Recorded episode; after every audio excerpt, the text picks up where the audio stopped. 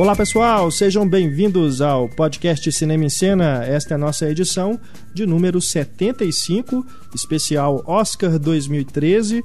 Vamos fazer aqui um debate sobre os principais filmes que estão concorrendo nesta edição do Prêmio da Academia. Vamos fazer aqui um debate sem fazer uma, um prognóstico, claro, que é para vocês poderem escutar o podcast mesmo depois da premiação.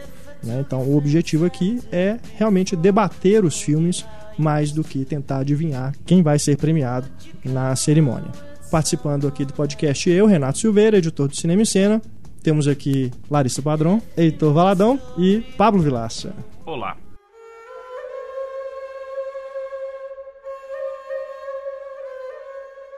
Bom, vamos começar pelo primeiro filme que foi lançado comercialmente aqui no Brasil. A gente vai seguir essa ordem, até porque se você ainda não assistiu os mais recentes, né, por exemplo, Indomável Sonhadora, que é o último dos indicados a melhor filme que chegará aos cinemas brasileiros, talvez você que esteja escutando o podcast ainda não tenha visto, então quando chegar nessa parte do programa, se você não quiser escutar muito, né? A gente falando muito sobre o filme, você pode dar uma pausa e depois retomar assim que você tiver assistido ao filme. Então a gente vai seguir essa ordem de lançamento. O primeiro filme que chegou aqui nos cinemas brasileiros foi Argo, dirigido pelo Ben Affleck. O longa foi indicado a melhor filme. Curiosamente, o Ben Affleck não concorreu a melhor direção, né? Não foi indicado, mas o filme conseguiu aí várias indicações e é um dos principais filmes deste Oscar 2013, né? Conquistou também vários prêmios aí antes do Oscar. E ele que é um filme, um thriller político que fala, conta a história real de um filme fictício. Pegaram aí um caso que foi mantido em sigilo durante muito tempo pelo governo americano sobre uma operação de resgate de diplomatas americanos no Irã é, durante a revolução que ocorreu por lá e tiveram então a ideia de fingir que estava sendo produzida uma ficção científica, que é o título do filme Argo, e forjaram então essa operação para ir lá resgatá-los. Enfim. Ah, essa que era a história do filme? Não entendi, não tinha entendido não. Você achava que era um filme de verdade? Achei que era um filme de verdade e que a parte ficção e que a parte ficção era deles terem sido sequestrados. Achei que aquilo que era a mentira do filme. Não, não entendi nada do filme, cara. Entendi. Pois é, então, Argo merece essa badalação toda, é realmente aí um filme que merecia estar aí entre os indicados, porque sempre tem essa questão das injustiças também, né? Os filmes que entraram lá, que não entraram, os filmes que entraram por causa de né, política ali do, dos estúdios, né? Enfim. É, não, Argo merecia coisa, realmente isso eu, tudo. Apesar de você não querer falar de Oscar, você me permite falar só uma coisinha, porque é, é, é uma pergunta que me fazem assim todos os dias em época de premiação. Se Oscar é uma premiação que deve ser levada a sério do ponto de vista artístico, se Oscar. Oscar é eleição.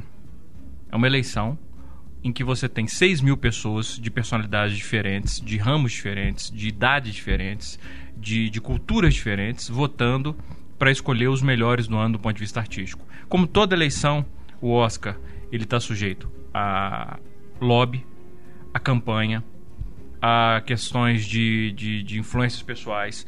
E não é à toa que os estúdios, cada vez mais, eles gastam milhões e milhões e milhões com campanha. Robert De Niro. Me fala a última vez que vocês viram Robert De Niro dar uma entrevista para lançar um filme. Robert De Niro não dá entrevista para lançar filme. É muito raro. Daniel Day-Lewis raramente aparece fora de, de, de temporada de premiação.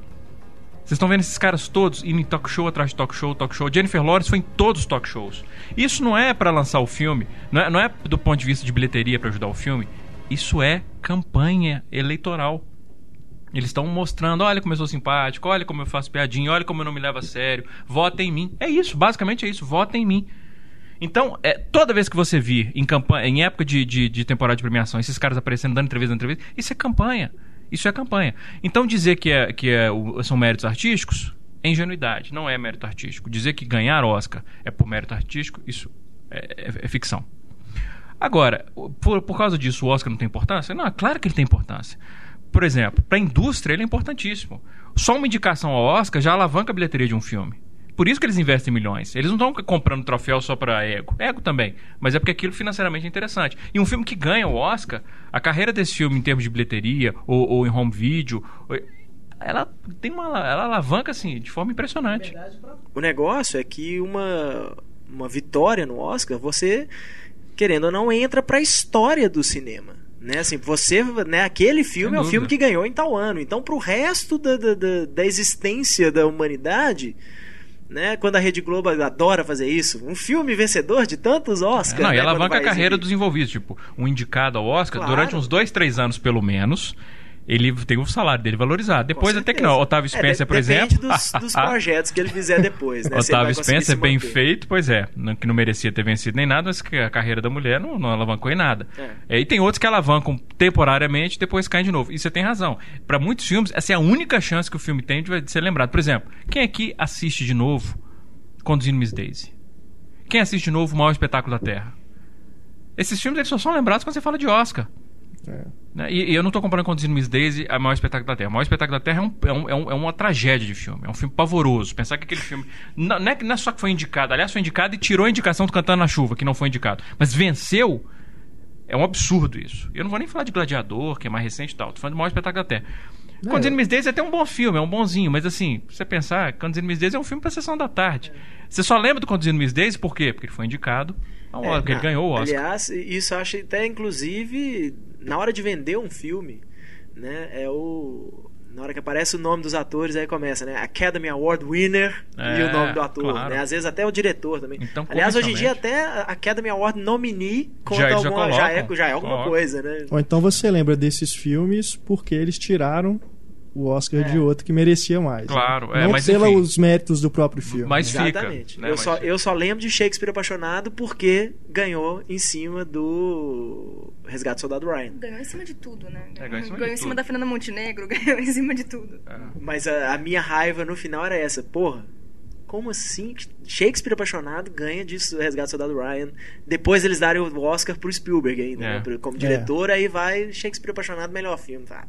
Que aí, que, que aí comprova a questão da campanha. Que aí nós estamos falando de um dos maiores, que é a Miramax. que é a né? Miramax, e o príncipe mais que a Miramax, porque ele saiu da Miramax e continuou, que é o É, Harvey Harvey Weinstein, Weinstein. que é o nome que vocês vão ouvir todo ano em discurso de vencedor. Sim, É- é- esse é aquele drinking game que você faz. Toda vez que você ouvir alguma coisa, você toma, toma- um gole. Se você fizer um drinking game com o nome do Harvey Weinstein, você fica bêbado com meia hora de cerimônia. Porque todo ano o cara é agradecido por todo mundo. Por quê? Porque ele consegue, ele faz campanha. Ele, ele, ele sempre houve campanha no Oscar. Mas o, o Harvey Weinstein, o irmão dele também, o Bob Weinstein, mas principalmente o Harvey Weinstein, ele profissionalizou a campanha do Oscar a partir da década de 90, quando a Miramax começou a ganhar tudo. E aí levou os outros estúdios a mudarem a forma deles fazerem campanha também. É, Inclusive, a campanha é tão campanha política que ela implica em fazer contra a campanha, fazer campanha negativa. Todo ano vocês vão ver isso. Um filme ele começa a destacar, começa a surgir matéria, de- metendo pau nesse filme por causa disso, disso. Esse ano aconteceu isso com A Hora Mais Mais Escura. Escura. É. Não achem que isso é por acaso, não. A Hora Mais Escura começou a ser atacado porque quando ele foi lançado, de cara ele se tornou o favorito. E aí começa, não, porque ele está defendendo tortura, não, porque ele não é realista. Imagina, de- acusar o, o- o- o- a Hora Mais Escura de ser inverídico, e eles ignoram todas as. Eu nem vou falar que é liberdade histórica, todos os atentados históricos que o Lincoln comete, o filme. É. Quer dizer, ignora o Lincoln por quê? Porque eles estão atacando a Hora Mais Escura porque ele era o favorito. E honestamente, atacar a hora mais escura falar que, ah, porque o filme defende a tortura, tal, não É o estupidez. Eu acho que não vira o filme, então. É, não vira, sem dúvida. Quem, vi, quem Sem vê o dúvida. filme, você vê que não tem nada a ver essa acusação. É como na época do Mente Brilhante que eles começaram a atacar o cara que inspirou a biografia, o John Nash. Falando que, não, porque ele sabe, no filme não mostra, mas ele é antissemita. Quer dizer, É. eles atacam o cara que inspirou o filme pra poder. Então é, é sujo o negócio. Então não é uma coisa por méritos artísticos. Dito isso, esse pequeno parênteses. é, Chegamos ah, ao final. é. do- Chegamos ao final. O Argo, eu, eu gostei do Argo, mas assim, eu só, eu só posso aceitar que o Argo esteja entre os melhores filmes do ano porque na- nessa lista também tá Lincoln, porque tá O Lado Bom da Vida, porque ele é melhor do que esses filmes.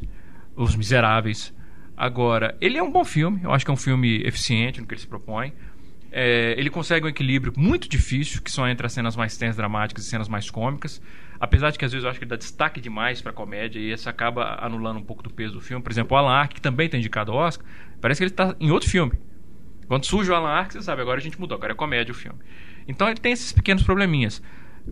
Eu acho o final que eu não vou contar pra quem não viu o filme, mas assim, acho que o final é maniqueísta demais, é, é forçadinho demais. Sessão da tarde demais É, também. sabe? Apesar eu da montagem ser muito o final do Argo. É uma, pra Eu a- mim é mas uma é montagem genial. É a exato. tensão que eu fiquei Mas é isso que eu ia falar agora. A montagem é muito bem feita. A montagem é muito bem feita. É, é, é- é muito eficiente do ponto de vista de tensão. Mas quando você pensa na lógica da coisa, você percebe o, fa- o, a- o fazer cinematográfico por trás. E aí fica artificial. É bom quando um filme, mesmo quando você está analisando o filme, você não percebe o maniqueísmo. Esse não, quando você vê. Você, não, eles fizeram isso justamente para criar tensão. Mas é um, é um filme eficiente. É um filme eficiente. Eu gosto muito da direção do Ben Affleck. Acho que ele deveria ter sido indicado como melhor diretor, sem dúvida nenhuma. Principalmente no lugar do Spielberg, do, do Ang Lee e do. Do Marvel Sonhadora? do Benzaith. Russell? É, Não, não. O Benzaith eu acho que ele fez, faz um bom trabalho. O David O. Russell, eu acho. Eh, Esses três não deveriam estar lá. No lugar deles deviam estar o Tarantino, a Catherine Bigelow e o Ben Affleck. É, mas é o melhor filme do ano? De forma nenhuma, nem de perto. Mas eu acho que, considerando os outros candidatos, enfim, poderiam ter feito escolhas piores. É, Eu, eu gosto dele também. Eu acho que não é nem o melhor filme político do, do Oscar. Eu gosto muito mais do Hora Mais Escura. Mas o. Verdade. É, é, eu gosto daquilo que eu, eu falei na época que ele foi lançado. Não entendi assim. ó, Logo quando ele foi lançado, ele foi considerado, nossa, o melhor filme do. Não é nem o melhor filme do Ben Affleck. Eu acho os dois dele anteriores são superiores a Argo. Eu gosto mais da Atração Perigosa e gosto muito mais do Medo da Verdade. Medo da verdade é sensacional. Atração Perigosa é bom, mas eu acho o Argo. Eu, Argo, eu prefiro o Argo ao Atração Perigosa. Não sei, eu, eu acho o Medo da Verdade o melhor dele, mas enfim. Não acho nem o melhor filme do Ben Affleck. Então acho que foi exagerado, mas não que ser exagerado também significa que é um filme ruim, não é de maneira nenhuma. É um filme bom, eu gosto dele, gosto da tensão que ele cria, não gostei do final, fiquei irritada que ele me tirou do filme. E eu gosto da, das tiradinhas cômicas, gosto muito do John Goodman também. Acho injusto todo o mérito cômico do filme ter ido para Alan Arkin. Então eu gosto, assim, mas também acho que não é nada demais, tá na, na, na lista mediano. O problema é que toda vez que a gente vai falar de, de bom filme, mau filme, e especialmente nessa época, né, de Oscar, esse tipo de coisa, a gente vai nessa, nessa comparação aos outros filmes do ano. E isso não tem muito jeito. Né? Os outros filmes que estão tão indicados. Mas eu acho o Argo um filme acima da média, né? pelo menos pro ano que ele foi lançado. E é exatamente aquilo. Assim, Tarantino, por exemplo, já merecia ter ganhado um Oscar há muito tempo né? Não ganhou por quê? Porque todo ano ele tinha uma concorrência injusta, vamos dizer, e botar entre aspas. Né? Mas é um cara que já merecia. A mesma coisa que o Martin Scorsese demorou. Esse ano eu acho que ele não tinha. Esse ano poderia ter sido um ano do Tarantino. Você pega os cinco indicados. Sinceramente, tem alguém ali que merece mais que o Tarantino esse ano? E olha que o Django nem é o melhor É. filme do Tarantino. Não, não é. Também não acho. Mas, do ponto de vista de trabalho de direção, eu É. não hesitaria um segundo em dar o prêmio pro Tarantino esse ano. Mesmo. É, foi um. um- a escolha de diretores foi meio complicada. É, mas se for pra... Talvez o Michael Haneke, desculpa. Talvez o Michael Haneke. É, Mas fora o Michael Haneke, Michael Haneke é o Tarantino. é, os que ficaram de fora tem o Paul Thomas Anderson também, Pois é. por um mestre que acho que deveria estar ali. né? Concordo, poderia estar também. Tanto como melhor filme e melhor direção. Concordo, concordo, sem dúvida nenhuma. Mas eu, eu, eu- eu ainda acho que, do ponto de vista de direção, só simplesmente de direção, eu ainda prefiro o Tarantino no Django do que o Paul Thomas Anderson do Mestre. Mas deveria estar entre os cinco indicados, com certeza. Ah. Aí eu tiraria também o Benzac. Olha que sonho que seria se os indicados do melhor diretor tivessem sido Tarantino, Catherine Bigelow, é, Paul Thomas Anderson, Michael Haneke e Ben Affleck. Isso é infinitamente melhor do que os, do que os cinco indicados. Não, assistindo as, as indicações, porque já tinha aquela previsão, né, que ia ser igual ao DGA. Sabe quando você fica com uma cara de desanimado depois, tipo, sério? Isso? Eles, eles chegaram a um consenso e decidiram É. isso? Deu um desânimo até. É, Argo eu também gosto, mas né, acho que é consenso aqui que não é realmente né, melhor filme de nada e não. Mas é um bom filme. O que me incomoda mesmo nele é uma tentativa muito clara de fazer um thriller político lá, nos 70, né? Até a logo da o logo da Warner no começo é aquele logo antigo.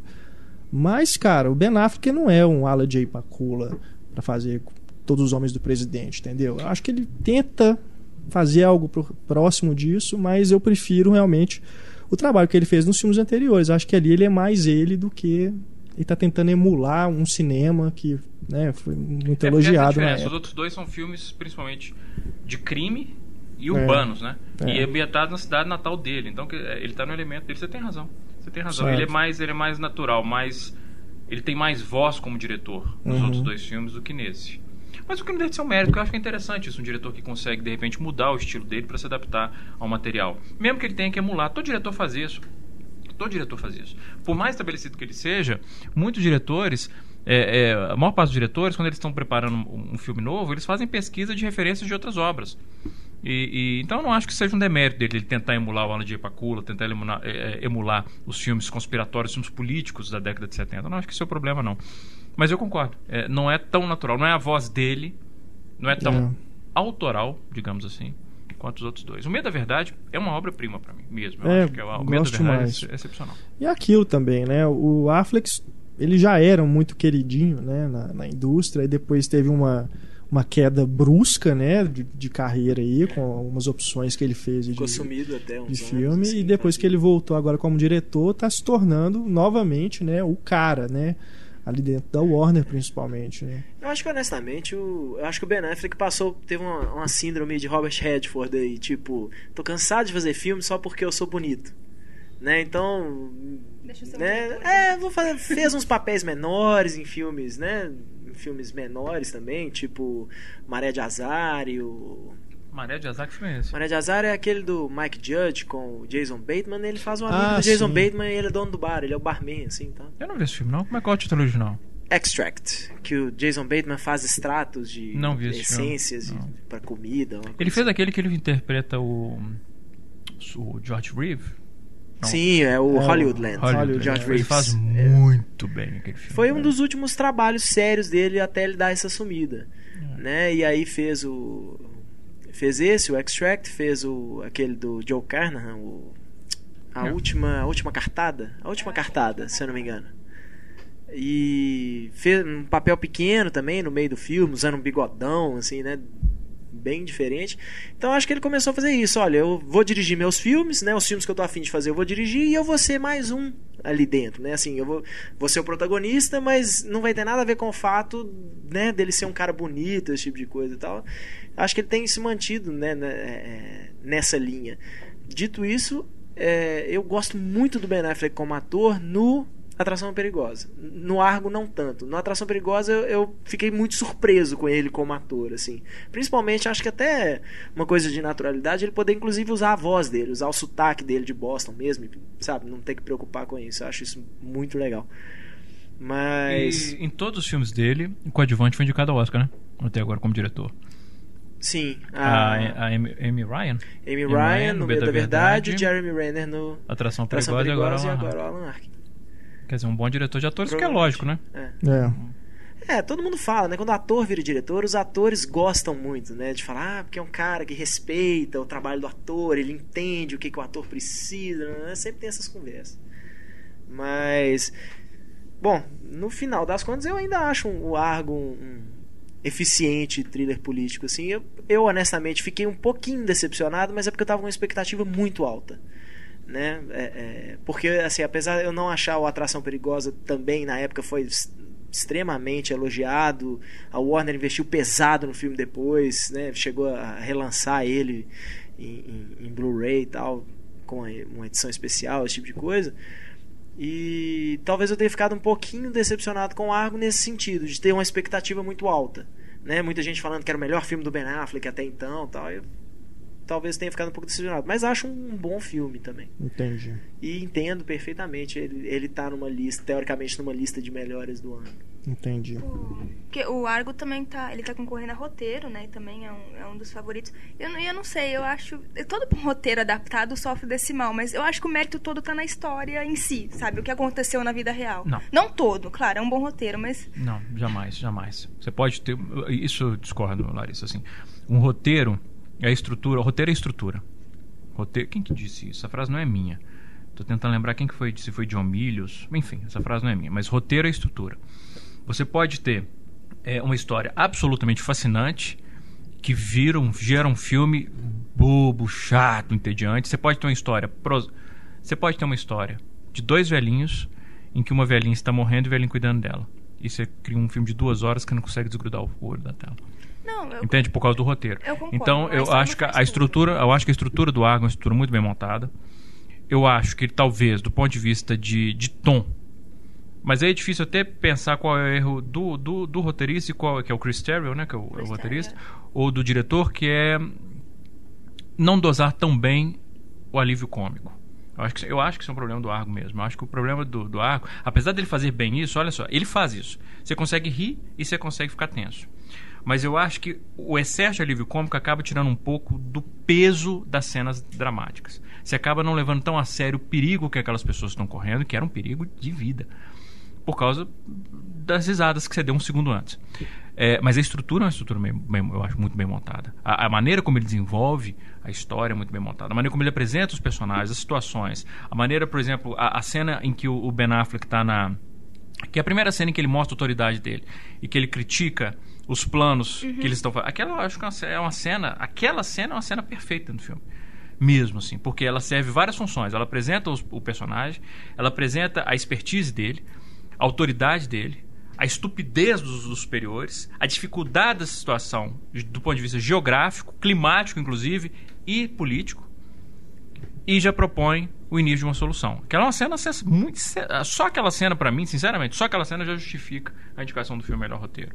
Não digo que seja o melhor roteiro do ano, mas que ele com certeza merece uma merecia indicação, merecia, independente da história. Mas você acha melhor roteiro adaptado? Não, como eu falei, eu não, quais, são os outros? Não, é, O Lado Bom da Vida, As Aventuras de Pi, Lincoln e Indomável Sonhador. E o Arco. Puta pariu. Porra. Eu, eu acho, sinceramente, eu, eu- entre os cinco talvez eu desse o prêmio pra ele, ou o Indomável Sonhador, mas não, eu daria, entre os cinco eu daria pro Argo, mesmo assim. Não acho que seja o melhor roteiro adaptado do ano, não. That's what she Mas, said. Pô, mas o Argo não é uma pessoa. Eu nunca falei isso. Eu, é, eu daria o prêmio. Pro, entre esses cinco, eu daria o prêmio pro Argo. É, mas por eliminação. Por eliminação. Porque Lincoln, As Aventuras de Pi, O Lado Bom da Vida e um pouco menos de Indomável Aí não tem condição. Em relação ao som do Argo, porque ele foi indicado não só melhor trilha sonora, como também edição e mixagem de som. que é um trabalho excepcional. É. O Argo é é como ele, ele tem uma dificuldade muito grande. A gente até teve uma coluna do, do Paulo de Tarso que falava sobre isso. É, e- e é uma coisa que inclusive no, no- no curso agora Forma e Estilo eu falo, eu tenho uma aula só sobre som, aula até mais extensa sobre som. A- a- o trabalho de mixagem e edição de som, mas principalmente de mixagem num filme como Argo é complicadíssimo. Porque um filme como Argo, boa parte das informações dele e o centro do filme são os diálogos. E os diálogos eles têm que ser muito claros, eles têm que ser muito. ah, você não pode ter dúvida nenhuma ao ouvir os diálogos. E é uma quantidade de diálogos muito grande, com personagens em ambientes diferentes, falando um por cima do outro, em que você também não pode ignorar a edição de efeitos sonoros. É, você tem cenas em externa, você tem cenas em ambientes internos diferentes, você tem cena num país que está em revolução, então você tem o agito da população, você tem. Então é um trabalho. A, a cena, por exemplo, a cena do- do- da feira, em que eles estão na feira, em que você tem aquele, aquela quantidade de gente ao mesmo tempo um confronto, é uma cena que você fazer mixagem de uma cena daquela é um inferno. Então o trabalho de mixagem do, do Argo realmente é um trabalho excepcional. Excepcional. Edição de efeitos sonoros também, mas principalmente a mixagem. É. Bom, vamos passar para o próximo indicado, a melhor filme, que é As Aventuras de Pi, dirigido pelo Ang Lee, estreou aqui no Brasil em dezembro. A gente falando aí de um pouco aí de decepção, né, com, com o Argo, porque a gente esperava, né, algo assim mais do Ben Affleck, tendo em vista os dois filmes anteriores. A gente pode dizer, ou vocês concordam, que o Ang Lee decepcionou também em relação ao que ele já fez com as Aventuras de Pi? Eu não. Eu também não, de jeito nenhum. Sem Opa, dúvida nenhuma. Sem dúvida, eu acho uma decepção. Não acho que seja um filme ruim. Eu Vou tentar falar, eu tô com uma bala lauca na boca. O Renato falou pra não ficar chupando bala durante o Eu podcast. falo, mas né, as pessoas, As pessoas não, não não, não estão nem Vai aí. todo chupando bala. Né, não estão nem Mas é porque eu não esperava Eu falar agora. Eu, esperava, eu, eu até afastei do microfone porque eu achei que vocês fossem falar mais sobre o amor de vocês pelo Pi Se primeiro. você quiser, eu Então desenvolvo fala, É eu primeiro, também enquanto eu termino a minha boca, bala. Então vai aí. Então vamos lá.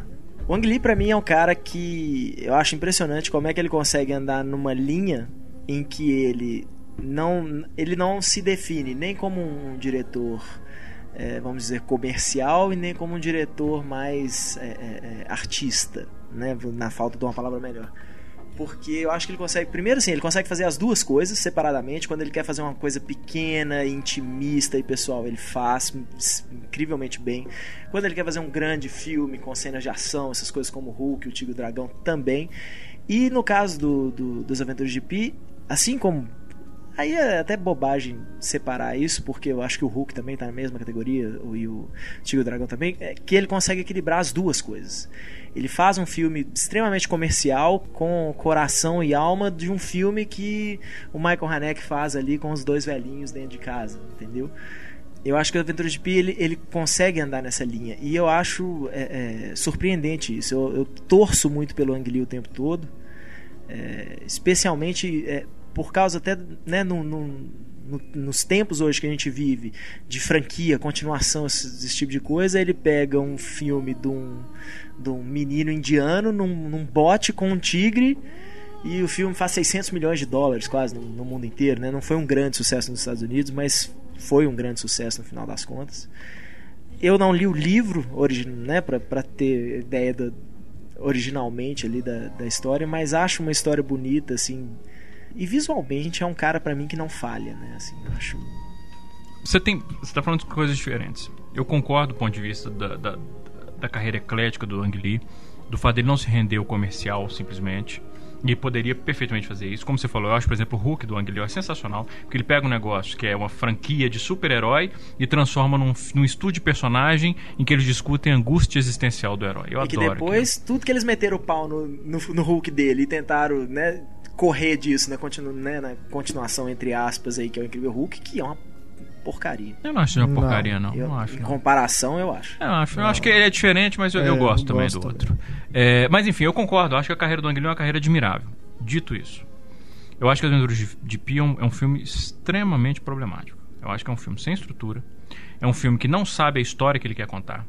O 3D do filme é o, um dos piores 3D que eu já vi na minha vida. Isso é uma responsabilidade do diretor. Ele não tinha a menor ideia de trabalhar em 3D, do que, que é trabalhar em 3D. É só você ver que ele está trabalhando em 3D e ele mantém uma profundidade de campo ínfima do início ao fim. Quer dizer, uma coisa anula a outra. Não tem sentido você filmar em 3D usando a profundidade de campo reduzidíssima como ele usa. Ele usa hack focus o tempo todo.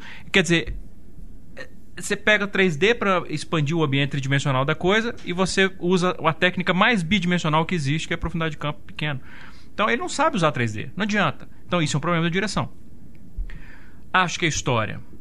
É engraçado isso, porque eu gravei um videocast sobre, sobre os Aventuras de Pita. Tem muito engraçado, assim, porque tem dois caras, um cara e uma, uma menina lá, que eles estão discutindo religião nesse. há um tempão. E eu recebo todas as notificações dele, que tá no, no canal né, do YouTube. Porque. E um, algumas pessoas falando que eu não gostei tanto do filme, porque o filme é, valoriza a religião e aquela coisa de você vai acreditar em Deus e tal. E eu não sei se a pessoa não entendeu o filme ou fui eu que não entendi, porque o, a, o que eu extraí do filme foi o contrário. Ele, é, ele tipo, como uma a contrário. mesmo. Exato. É. Ele fala, por que, que você. Ele fala assim, eu vou fazer você acreditar em Deus, né? Que é o que ele fala no começo do filme. E, por, e, e, no final ele deixa bem claro, por que, que você vai acreditar em Deus se você quiser acreditar? Como fuga, como, como conforto. Porque é a história menos trágica das opções. E assim, ele é um ele mistura, né? Assim, o cara ao mesmo tempo é muçulmano, é, é católico. É, é, não, é um filme extremamente ecumênico, extremamente ecumênico. E é uma história que, para mim, é uma crítica à crença religiosa como crença, como fé. É, é, é para mim, o tema do filme é a religião é uma mentira que você abraça para sentir conforto. Então, a mensagem do filme eu não poderia abraçar mais, que para mim religião é isso. Então o problema não é, teria que ser o contrário. Assim, então por que você não gostou mais do filme já que você gosta do tema? Porque eu não posso analisar só isso. Eu tenho que analisar a linguagem do filme. A linguagem do filme é uma linguagem problemática, eu concordo. Apesar de adorar o tema do filme, acho que o Ang Lee não desenvolve bem. Eu acho, por exemplo, que ele dá um peso é, infinitamente. O, o, desfecho do filme ele dá um peso infinitamente inferior à opção alternativa apesar de ter sido inteligente eu escalar, por exemplo, Gerard Depardieu para um papel pequeno, porque aí você fica com aquele cara na memória, quando ele fala do orangotango, você fala, ah, eu, Sim, não, pô, é. Gerard Depardieu, é óbvio que ele é orangotango. É, um cara que é isso é ótimo. É, é, não, pô, Gerard Depardieu, ele é escroto, não tem jeito. Gerard Depardieu é a hiena, não? É, bom, não sei. Ele tem cara de orangotango, talvez é, por isso que eu fiquei. realmente. Enfim, é, é hiena. Mas é, é- é- Então, assim, eu acho. Agora, o filme, a direção é problemática. Eu acho que o Ang Lee realmente, assim, não deveria ter sido indicado pra esse filme. A, a direção dele é uma direção. Mas não é só isso, não. Eu acho que o problema também muito é no roteiro. Por isso que o filme ter sido indicado melhor roteiro, adaptado também, pra mim é outro problema. O filme não tem estrutura. É, não desenvolve tão bem os temas quanto poderia. Mas, é uma tragédia de filme? Não. De novo, considerando que Lincoln foi indicado, considerando que o lado bom da vida foi indicado, vai lá, preferível então pelo menos indicar As Aventuras de Pi, que pelo menos é um filme mais ambicioso. Cada vez que o Pablo fala isso, eu fico meio arrepiado, assim, porque esse ano, eu acho que talvez seja o ano mais. um dos anos mais consistentes, assim, que a gente tem em muito tempo, no sentido assim. De mediocridade absoluta. Não, não, mas na. Eu acho que assim, não tem nenhum que eu vi que eu falei assim, esse é uma merda. Esse não merecia estar aí. Eu acho que todos eles têm é, é, grandes qualidades, assim. Que é uma merda, eu concordo. Mas é, é, eu é, não acho que tá. Não acho que tá injusto, assim. eu- Esse ano é isso. Eu acho que não- eu não vejo, pelo menos os indicados ao melhor filme, um que eu falo assim, não, isso aí é. Sabe? Isso aí não, não vejo mérito nesse filme. Nenhum desse filme tá aí. Não, Esse eu, ano eu acho eu- que todos eu eu, concordo, consigo assim, ver. eu não vejo nenhum e falo assim, esse filme é uma merda. Não tem nenhum Vidas Cruzadas esse ano. Histórias. Histórias Cruzadas. Não tem nenhum Histórias Cruzadas. Mas não tem. Tirando o amor, talvez, não tem nenhum que eu olhe e falo assim: esse filme é um filme que eu vou querer ver. De... Se bem que amor, não, porque eu não vou querer ver o amor nunca mais na minha vida. é igual o quarto do filho. O quarto do filho eu vi uma É, vez. E esse antes de eu ser pai. Depois que eu fui pra... Esse eu já não veria antes, depois de virar pai, aí que eu não vejo o Nossa. quarto do filho nunca mais. Mas é um filme, assim, que eu tenho consciência que quando eu vi, eu falei, que filme maravilhoso. O amor também, filme maravilhoso. Agora, é um filme que daqui a 50 anos vai sobreviver? Eu não posso dizer isso, sinceramente. Assim como eu posso dizer de outros ganhadores do Oscar recentes. Ou até, por Ou exemplo, indicados. ou, ou indicados. É, por exemplo, é, é, é, o próprio O Mestre, eu acho que é um filme que ele vai crescer com o tempo. É. né? Eu não vejo nenhum dos nove indicados daqui a 10, 15, 20 anos, alguém lembrando desse. desse lembrando, vendo os, os nove indicados, fala, pô, mas foram esses? Pô, esse filme eu não lembro dele mais. Django, Django, Django. Django é um filme que ele tem boa possibilidade de sobreviver, bem lembrado. Então, assim, não tem nenhuma merda, mas não tem nenhuma grande paixão, sabe assim?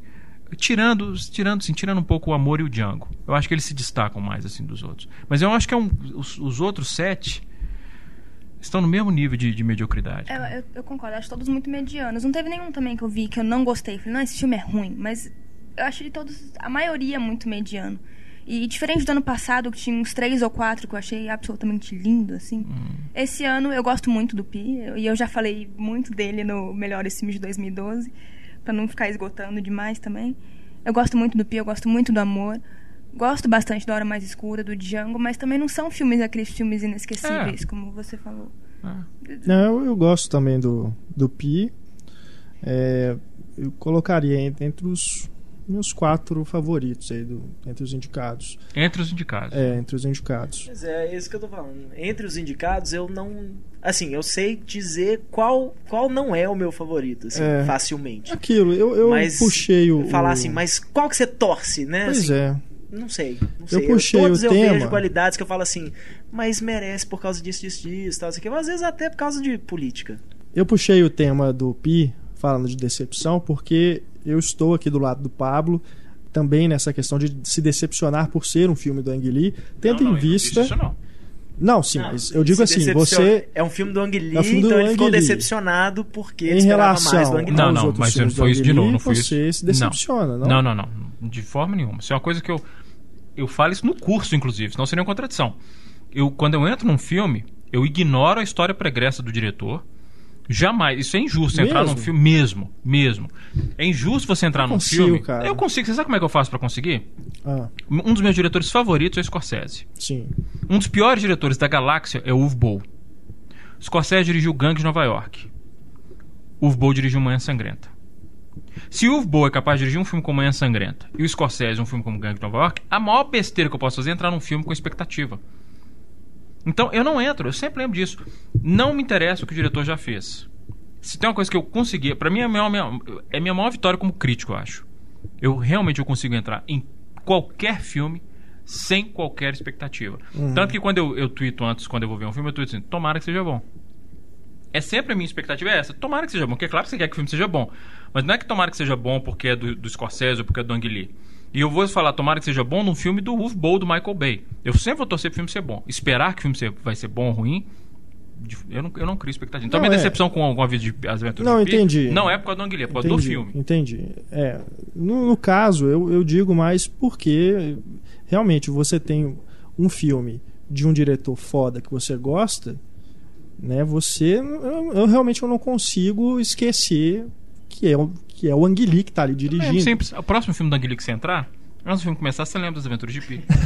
Aí você vai falar, pô, ele pode errar Não, também. mas aí eu vou lembrar também dos outros que ele acertou. Não tem como. Eu, eu, pelo menos, eu não consigo, assim. Mas não é disso de você já pensar, ah, vai ser bom.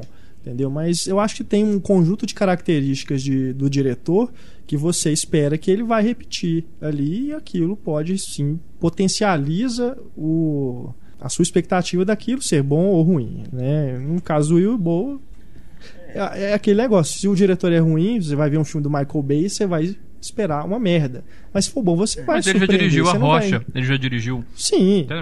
Você, você tá, pra mim, você não tá ajudando. Adoro Rocha, não gosta da Rocha, não? Tá. Detesto. É mesmo? Cara, é, sério, pra eu conseguir ver a rocha até o final, eu tive que começar o filme três vezes. Eu dormi no meio. Sério, cara. Dormi no meio Você não três gosta de Armagedon vezes. também, não? Não. Eu gosto de Armagedon. Eu chorei no final de Armagedon. Eu prefiro até Impacto Profundo. E olha que Impacto É, Profundo é, também é ruim. é Pois é. difícil. Ah, merda.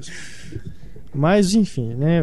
Pra não desviarmos muito de assunto, voltando pro Pi.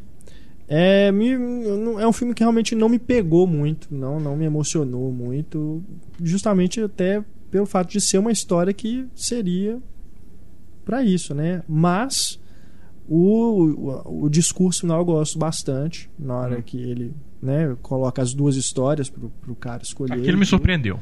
Aquilo eu gostei bastante. Porque eu não esperava. Eu É. não esperava aquilo mesmo. É, quando ele apresentou a outra versão, Aham. e aí que eu entendi qual era a- o tema do filme, É. o filme ganhou pontos comigo. Assim, É. Porque até ali eu falei, Ali nossa, ele- esse filme é um desastre.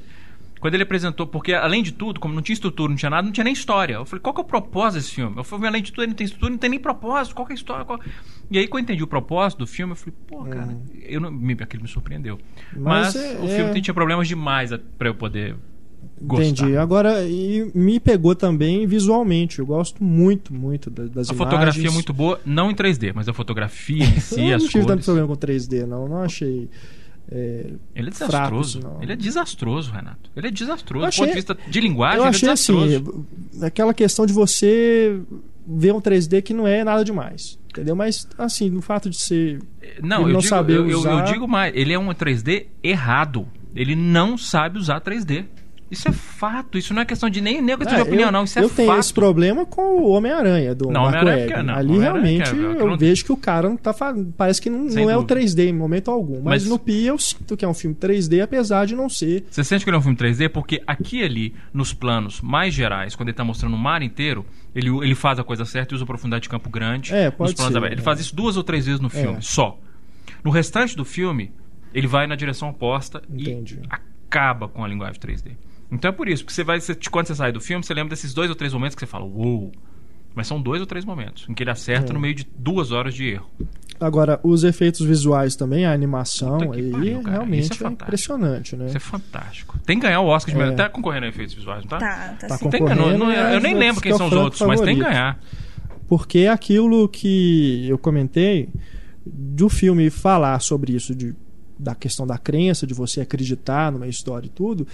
E acho que os efeitos visuais de com- computação gráfica, eles sofrem de um problema crônico aí ao longo das últimas duas décadas, de você não acreditar num personagem digital. Uhum. Nesse você vê o tigre a ponto de você não saber se é que momento que é um tigre digital ou verdadeiro. Nem sei se usou Uma um combinação dos dois. É, em isso eu algum momento ali no Eu- barco, né? eu Acho, acho que, que em termos de no efeitos- zoológico antes do naufrágio, eu acredito que tem um tigre de verdade ali em algum momento, mas no Eu acho barco que, acredito eu que acho todo que em termos de momento efeitos é- visuais é uma da é grande sacada do Pi. É exatamente essa.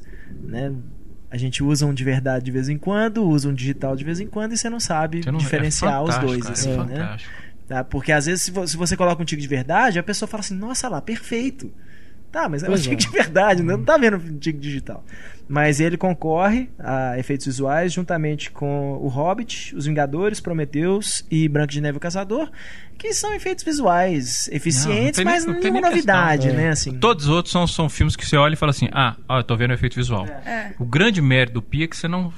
Você não consegue identificar. Eu só acredito que no, tigre, o tigre né? não é de verdade, porque eu acho que seria prejudicial pra aquele menino.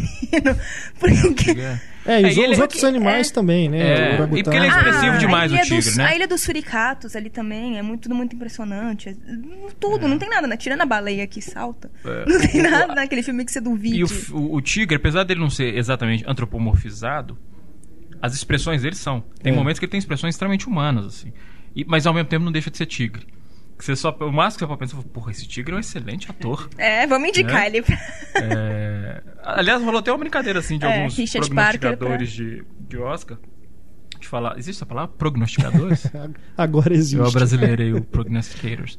É, ele, de, de falar assim, que ele é o novo Wilson. É, Na época do Náufrago, muita gente falou, tem que indicar o Wilson. É a- verdade. A, a coadjuvante. O Richard Parker também. É, não, é, é sensa- é sensacional. O filme não funcionaria se não fosse por causa do efeito visual. É. Talvez Nesse até por isso que ele é. ficou tanto tempo para ser produzido, né? Porque é um projeto antigo e as pessoas não conseguiam, realmente não viam como realizar esse filme. Agora acho que Agora tomei com a evolução do CGI, né, conseguiram autor do livro. bacana. Por causa do- da do acusação pl- de plágio. Não, não só da acusação de plágio, não. Não é acusação mais. É plágio. É plágio. Ele assumiu que ele leu, que ele não É. leu. não, O mais, o mais grave é isso. Ele assumiu que ele leu a premissa do livro do Moacir Sinclair. Então ele já. Não, e gostou da história e resolveu escrever. Então ele já assumiu isso. Só que ele disse que ele não leu o livro, e isso que é o mais ofensivo. Não só roubar a ideia, mas falar que não leu o livro, porque ele falou assim, porque ele não queria ver uma boa ideia ser desperdiçada por uma má escrita. Quer dizer, ainda meteu o pau no cara que ele roubou a ideia sem ter lido. Filho da puta. E não Foda. deve- cara. nunca na vida deve ter lido nada do Que filho da puta, bicho. Esse cara eu tomei antipatia dele. Canalha mesmo. É, eu, não, não- eu não li o livro do... do Ian Martel. É, mas eu, eu gostaria de, de ver o...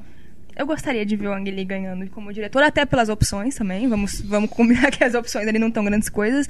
E o, o Haneke eu gostaria eu muito de que ver. O, Haneke, É, o. Michael Haneke vencesse. Mas eu acho que o Ang Lee tem chance. Assim, eu sei que não é, É. pra gente falar de, de- disso, mas assim, eu vejo meio que o Spielberg e o Michael Haneke como dois extremos. Em termos de tudo que eles representam.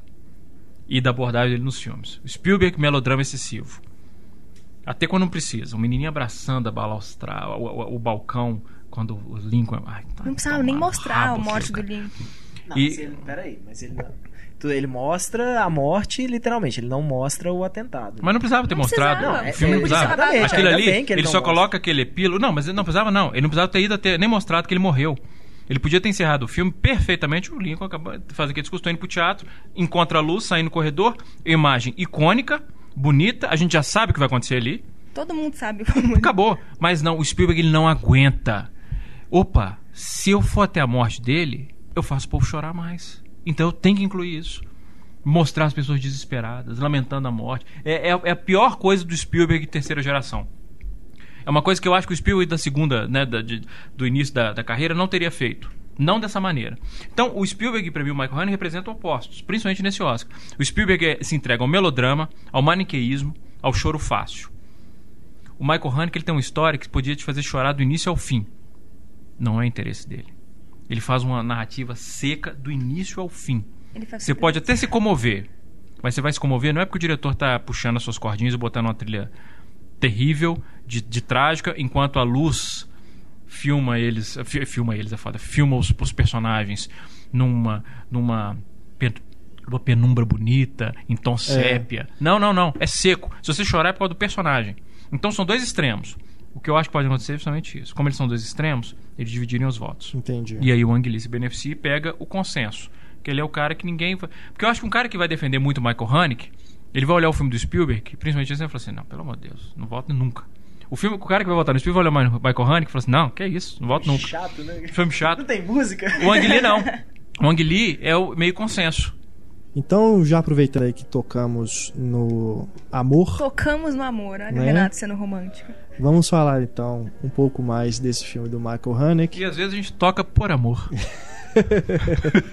Sem dúvida. o filme que foi indicado não só melhor filme, mas também direção, atriz e roteiro. Mas também o filme que foi indicado a melhor filme estrangeiro.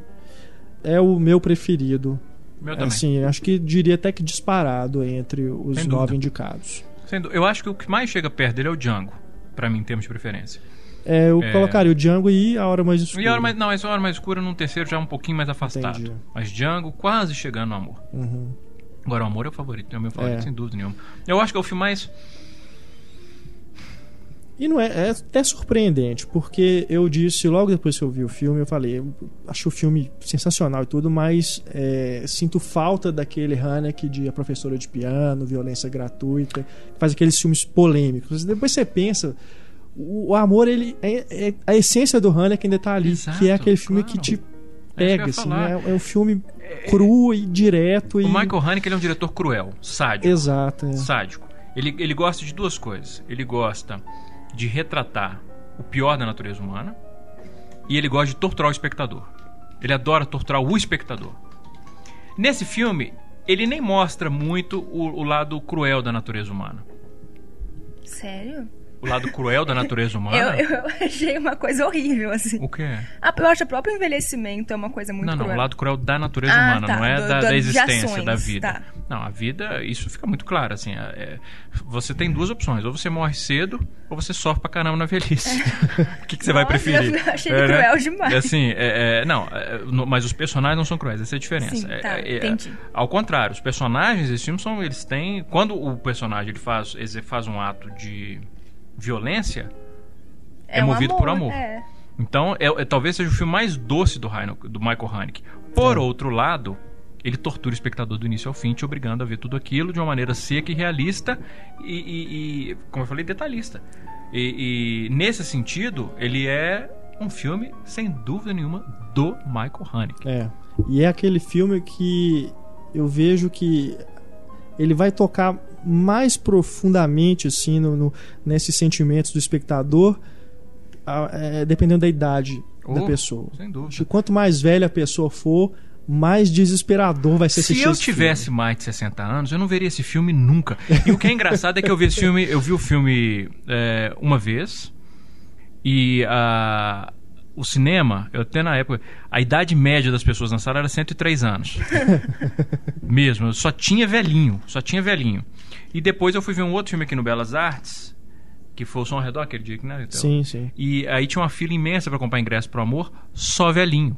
É. Então assim, Dá vontade de sair avisando, não façam não, isso. não vejam, não vejam. Vocês vão ficar apavorados. Eu já tô apavorado, eu espero esquecer esse filme até chegar a minha idade, né? até eu ter essa idade. Tomara que eu tenha Alzheimer, pra não ter, que- não ter que lembrar do filme. Mas é, é sem dúvida. Não, e não só da sua idade, mas assim, se você tem alguma experiência pessoal de alguém da sua família que teve uma É. doença prolongada na, na velhice, o filme Aí- vai bater. né? Mas eu acho que nem precisa também, não. Quer dizer, talvez do ponto de vista de referencial, é, bata menos. Mas eu acho que é uma questão de empatia humana. Sim. Eu acho que qualquer Sim. pessoa que não for um sociopata vai ver aquele filme e vai se tocar por aqueles dois. E a Emanuele Riva, Rivar?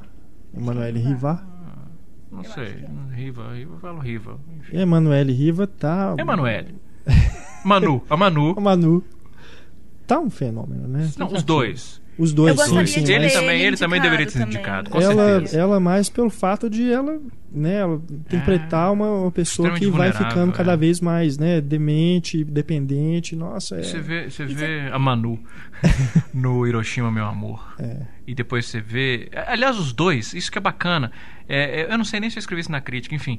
Mas é uma das coisas que eu acho que, que foi um grande acerto do Michael Haneke pegar dois atores que a gente, pelo menos assim, os cinéfilos, lembram deles jovens. Sim. Então, isso, a mensagem do filme da questão da, da decadência, da degradação da existência com a idade, fica mais forte ainda, porque você fala, meu Deus do céu, olha alguém como eles eram, como eles fazendo. ficaram. Nós, se, eles, se esses astros do cinema, sexys, lindos, charmosos, ficaram assim, que chance tenho eu? É, É, e aí você, eu acho que bate mais forte ainda. sim. Eu acho uma grande sacada dele chamar os dois mesmo. Eu colocaria facilmente ele no lugar do Bradley Cooper ali na indicação Com de certeza, ator. E até o John certeza. Hawkes também, eu acho que ficou que Com dos atores certeza. que ficaram de fora, que eu achei sacanagem. Eu fiquei surpreso dele não ter sido indicado. Eu, eu, eu acho fabulosa também. E até no caso dele é um pouco mais cruel, assim, porque. Tudo bem, o que tá acontecendo com ela é devastador. Mas você vê uma tristeza no olho dele o filme inteiro, de, de ter que cuidar, ter que ser forte. Ao mesmo tempo ele também tá passando por, por todo É. aquele envelhecimento. É, eu é eu acho uma, uma atuação muito delicada. E eu, eu tenho 25 anos e eu fiquei desesperada no filme. Porque diferente do, por exemplo, que, do que ele tortura você em violência gratuita, por exemplo. Você fala, tá, isso até pode acontecer comigo um dia, mas quais são as chances? O que acontece no amor vai acontecer com você um dia. É. Espera envelhecer, mas enfim. É, não, melhor que alternativa. É, dúvida. melhor das alternativas. Mas você, isso aquilo dá um desespero e. É, ah, eu não sei. É, in- incomoda demais, mas é um incomoda bonito. Porque é isso, incomoda, mas você vê a relação dos dois, o carinho que ele tem um com o outro. Que é é outra bonito. coisa, que é, que é bonito. Assim, a, a gente vai envelhecer, vai, vai passar por aquilo tudo, vai, né? Assim, são poucos os afortunados que podem, sei lá, morrem aos 90 anos ainda saudáveis e durante o sono. É. Eu vou ali tirar uma soneca e É, não e não acorda. acorda mais, são, né? É, mas o que espera a gente é o Valmor Chaga se matando porque ficou cego e não aguenta mais, ou sofrendo pra caramba. É isso que espera a maior parte das pessoas. Mas ao mesmo tempo, é como eu coloquei no texto. Se você leva uma existência proveitosa, se você vive bem a sua vida, só de você ter alguém pra te matar por amor e colocar pétalas coloridas ao, ao- ao seu redor, de certa forma já valeu a pena. né? Diminui um pouco esse sofrimento. Então, é- essa até é a mensagem eu acho que é muito bonita do filme, assim, sabe? Concordo até com o que o Papo falou no começo do programa. Um filme lindíssimo que eu acho que eu nunca mais eu quero ver. Né? Nunca mais. É, é- é difícil, é um filme. Sem falar, que, sem falar que quanto mais a gente esperar pra ver o filme de novo, É, pior, pior vai ser. Eu acho que eu vou ver ele de novo esse ano e nunca mais. Ou né? ver agora ou não ver nunca Pelo mais. menos mais uma vez. É. Aproveitando aí que já que fizemos a comparação aí antes, né, do amor com Lincoln, vamos falar do Lincoln então, o filme do Spielberg, que é o que detém o maior número de indicações. Que é o meu menos favorito de todos. Que é aquilo, né? O, dentro do que já foi dito aqui no programa, eu acrescentaria que é um filme que é chato, porque é uma aula. Não. É, também não achei chato, não. Aí eu discordo. Eu achei chato. Não achei Porque chato, é não. aquilo, né? Cadê você? Chato e assim, que não. É, Spielberguete. burocrático, então, vamos dizer. É um Spielberg Burocrático, Vai lá, burocrático. vai lá. Burocrático vai lá, mas eu acho que não tinha como ele fazer muita coisa diferente, não, porque ele tá falando de bastidores de poder, de intrigas políticas, de, de estratégias, de. É. Então eu não acho que ele tinha muito como fugir disso, não. Acho que o problema do, do Lincoln, pra mim, nem é esse. Mas continua, depois eu falo. Porque me parece que é aquilo. Um problema dele pra mim é ser uma história que pra nós aqui não tem muita importância. De novo, pra Acho mim que nos não Estados. Unidos ele tá não, eu falo assim, nos Estados Unidos ele tá fazendo tanto sucesso, É. soba-oba tanto, porque é uma história deles lá, uma história que pra eles é, é o Lincoln é o herói dos caras lá, e, tipo, E porque é raro um filme falar bem de republicano. Mas isso é verdade. É, eles, Os alguém tá representando ele. Os republicanos. É, o Lincoln, se ele visse o que os republicanos se tornaram, ele nem esperaria o John Wilkes Booth matar ele, não. Ele dava um tiro na cabeça. É, outro dia eu tava assistindo aquela série da HBO chama Girls, que- que a Lena Dunham tá aí fazendo maior sucesso, ganhou um Globo de Ouro, essas coisas. É, e no, no- nos primeiros episódios da, da segunda temporada, ela, arruma, ela tem um novo namorado e o namorado é negro e, e é republicano. E aí, quando ela questiona isso, ele fala assim: é, mais complicado do que parece. E assistindo o Lincoln, finalmente eu falei: ah, realmente é mais complicado do que parece, porque a gente tá tão acostumado já, assim, nos últimos 20 anos, pensar assim: ah, republicano é um bando de velho retrógrado, essas são. coisas e tal. Eles são. Não, sim. Mas é. Não eram. a- a- exatamente, é isso que eu tô falando. É, o- é- é estranho de repente você chega no Lincoln e fala, poxa, os democratas que eram a favor da escravidão É, e é. os republicanos queriam. a- a- é, isso é interessante. A questão toda dos bastidores mesmo. Eu acho que até é um esses- ponto positivo do filme, porque É, é isso que eu ia falar. Eu acho muito legal É. essa, essa coisa dos bastidores, eu acho muito legal. Eu acho que, é, por mais que fale assim, ah, mas o Lincoln era importante para os americanos, não sei o quê, mas eu acho que ele já mostra de, de cara, desde, né, desde quase da sua concepção, assim, que a política é um jogo sujo, né? Que o Lincoln literalmente ia falar, ah, promete, promete empregos para esses caras que eles votam É um no que a gente mensaleiro. quer É, é um mensaleiro. É. né? Eu acho muito legal isso, porque ao mesmo tempo ele mantém, por mais que ele mantenha né, o- o- os motivos dignos dele. A lista de Furnas começou ali, inclusive. Não é? Foi, foi o Lincoln que começou a lista Mas de eh, Furnas. os motivos dele, né, são. Os motivos. É, é meio que aquela coisa, né? Os fins justificando os meios ali, vamos dizer. Mas. É, que é o aspecto mais interessante do filme, eu concordo. Sim. E o Daniel Day-Lewis, aliás, o Daniel Day-Lewis eu acho até meio, Só meio, que- meio besteira a gente ficar falando do Daniel Day-Lewis, porque eu acho que tá todo mundo muito bem, inclusive eu acho até fiquei com dó Mas do- ele já do- fez, já foi melhor em outros filmes, outros papéis. Acho que ele tá bem, Eu acho que mas é o tipo não, de papel. no Sangue Negro ele tá dez Sem vezes dúvida, melhor. porque Mas são papos. Por quê? Porque no Sangue Negro, o mérito se deve à composição dele de personagem. Não vou dizer 90, mas 75%, 80% do mérito, precisão, né? Do mérito dele dessa se deve ao visual. Se deve à maquiagem, se deve ao figurino e à luz. É. Que é um negócio que. Entende? Então, vou Tá filmá-lo, tempo vou filmá-lo em perfil, em contraluz. É. Ah, é o que tá na moeda. Tem que indicar esse cara ao Oscar. Ele ficou igualzinho à moeda. É, a entende? estátua então, lá, né? assim, Em Washington. mas ele faz bem. Eu gosto, por exemplo, da escolha dele em relação à voz.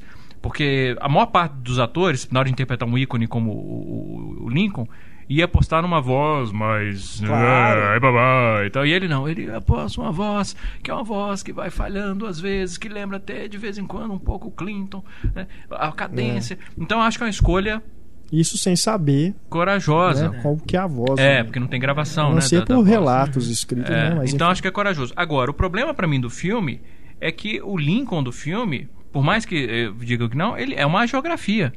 Ele é um santo.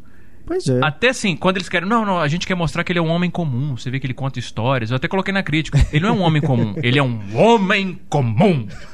Com, com a caixa alta. Porque, É. sabe? Então, assim, Sim, sim. toda cena, não tem uma. A fotografia desse filme, pra mim, é absolutamente irritante. É linda. É linda, É mas. linda, mas é eu indicaria ao Oscar? Jamais. Porque o papel da fotografia não é ser bonito, o papel da fotografia é servir a história. Aham. E a única, a única coisa que eles fazem em todas as cenas é.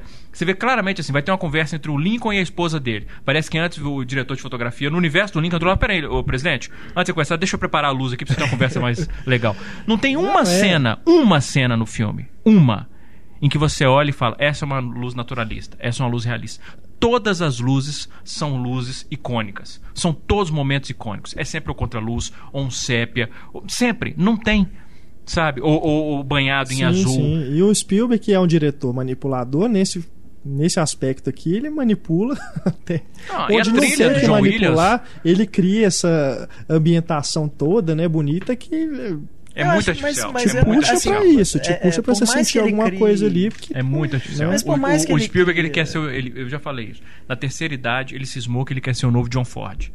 De cavalo de guerra pra cá, ele quer ser o John Ford. Mas por mais que ele crie essa ambientação, principalmente por, né, pela, especialmente pela fotografia da iluminação e cenários, esse tipo de coisa, ele ao mesmo tempo ele explora muito a, a- todo o visual da, do filme. Assim, ele, ele, o o Spielberg normalmente ele é, é, ele é muito focado, o olhar dele assim, ele já mostra exatamente aqui, né, é pra, pra cá que você tem que olhar.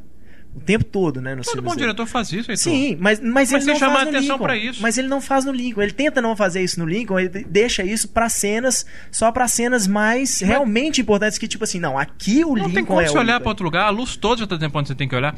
Me- honestamente, em algum segundo do Lincoln, você esqueceu que você tava vendo um filme. Não, mas eu não- isso eu não esqueço em filme Mas, ah, mas você esquece.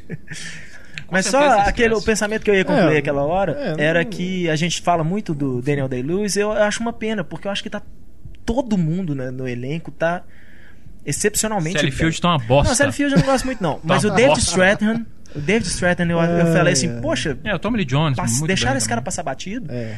E o, eu esqueci o nome do cara que estava até cotado por Guardiões da Galáxia, fez aquele, ele fez o elfo lá do Hobbit, que aparece um segundo tal lá, que quando o povo fala nesse, eles falam que ele está no Hobbit, que é o principal Lee Pace. Lee Pace, exatamente. Lee Pace, Que me surpreendeu, assim, porque eu só conhecia ele daquela série de TV que ele fazia antigamente, Que era que era, o- boazinha. que era bonitinho, da série. é. né, da, que ele era dono da loja de torta lá, aquelas É. coisas.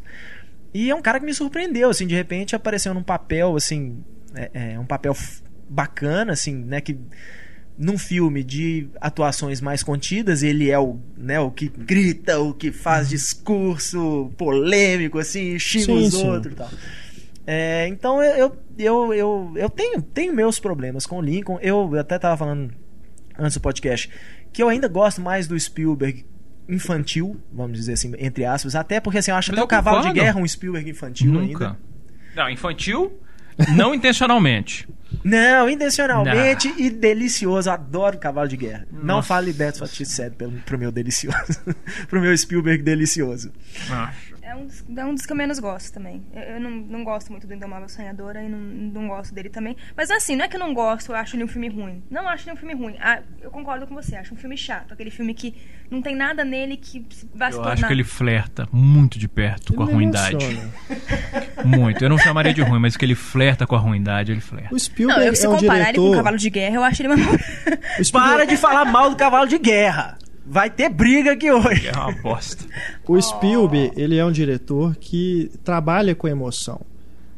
Mesmo nos filmes ruins, você vê que ele tá desesperadamente Desesperado. buscando emocionar o público. Onde eu Nesse posso filme- fazer o povo chorar? Onde eu consigo fazer Nesse chorar? filme, por isso que eu falo que ele é um filme chato, porque e, e ele é- é- toca mais é, o público americano, porque acho que a única emoção que ele evoca é esse sentimento nacionalista, entendeu? De, de que- das pessoas olharem pro Lincoln, ter nele aquela figura heróica e tudo, e só porque é o Lincoln que tá ali, e com assim- aquele ambiente todo, você tá pare- praticamente tendo uma- um, um sonho erótico com o presidente, entendeu? Mesmo assim, você vai pensar, por exemplo, a cena que eles Eu estão... preferi essa versão do filme.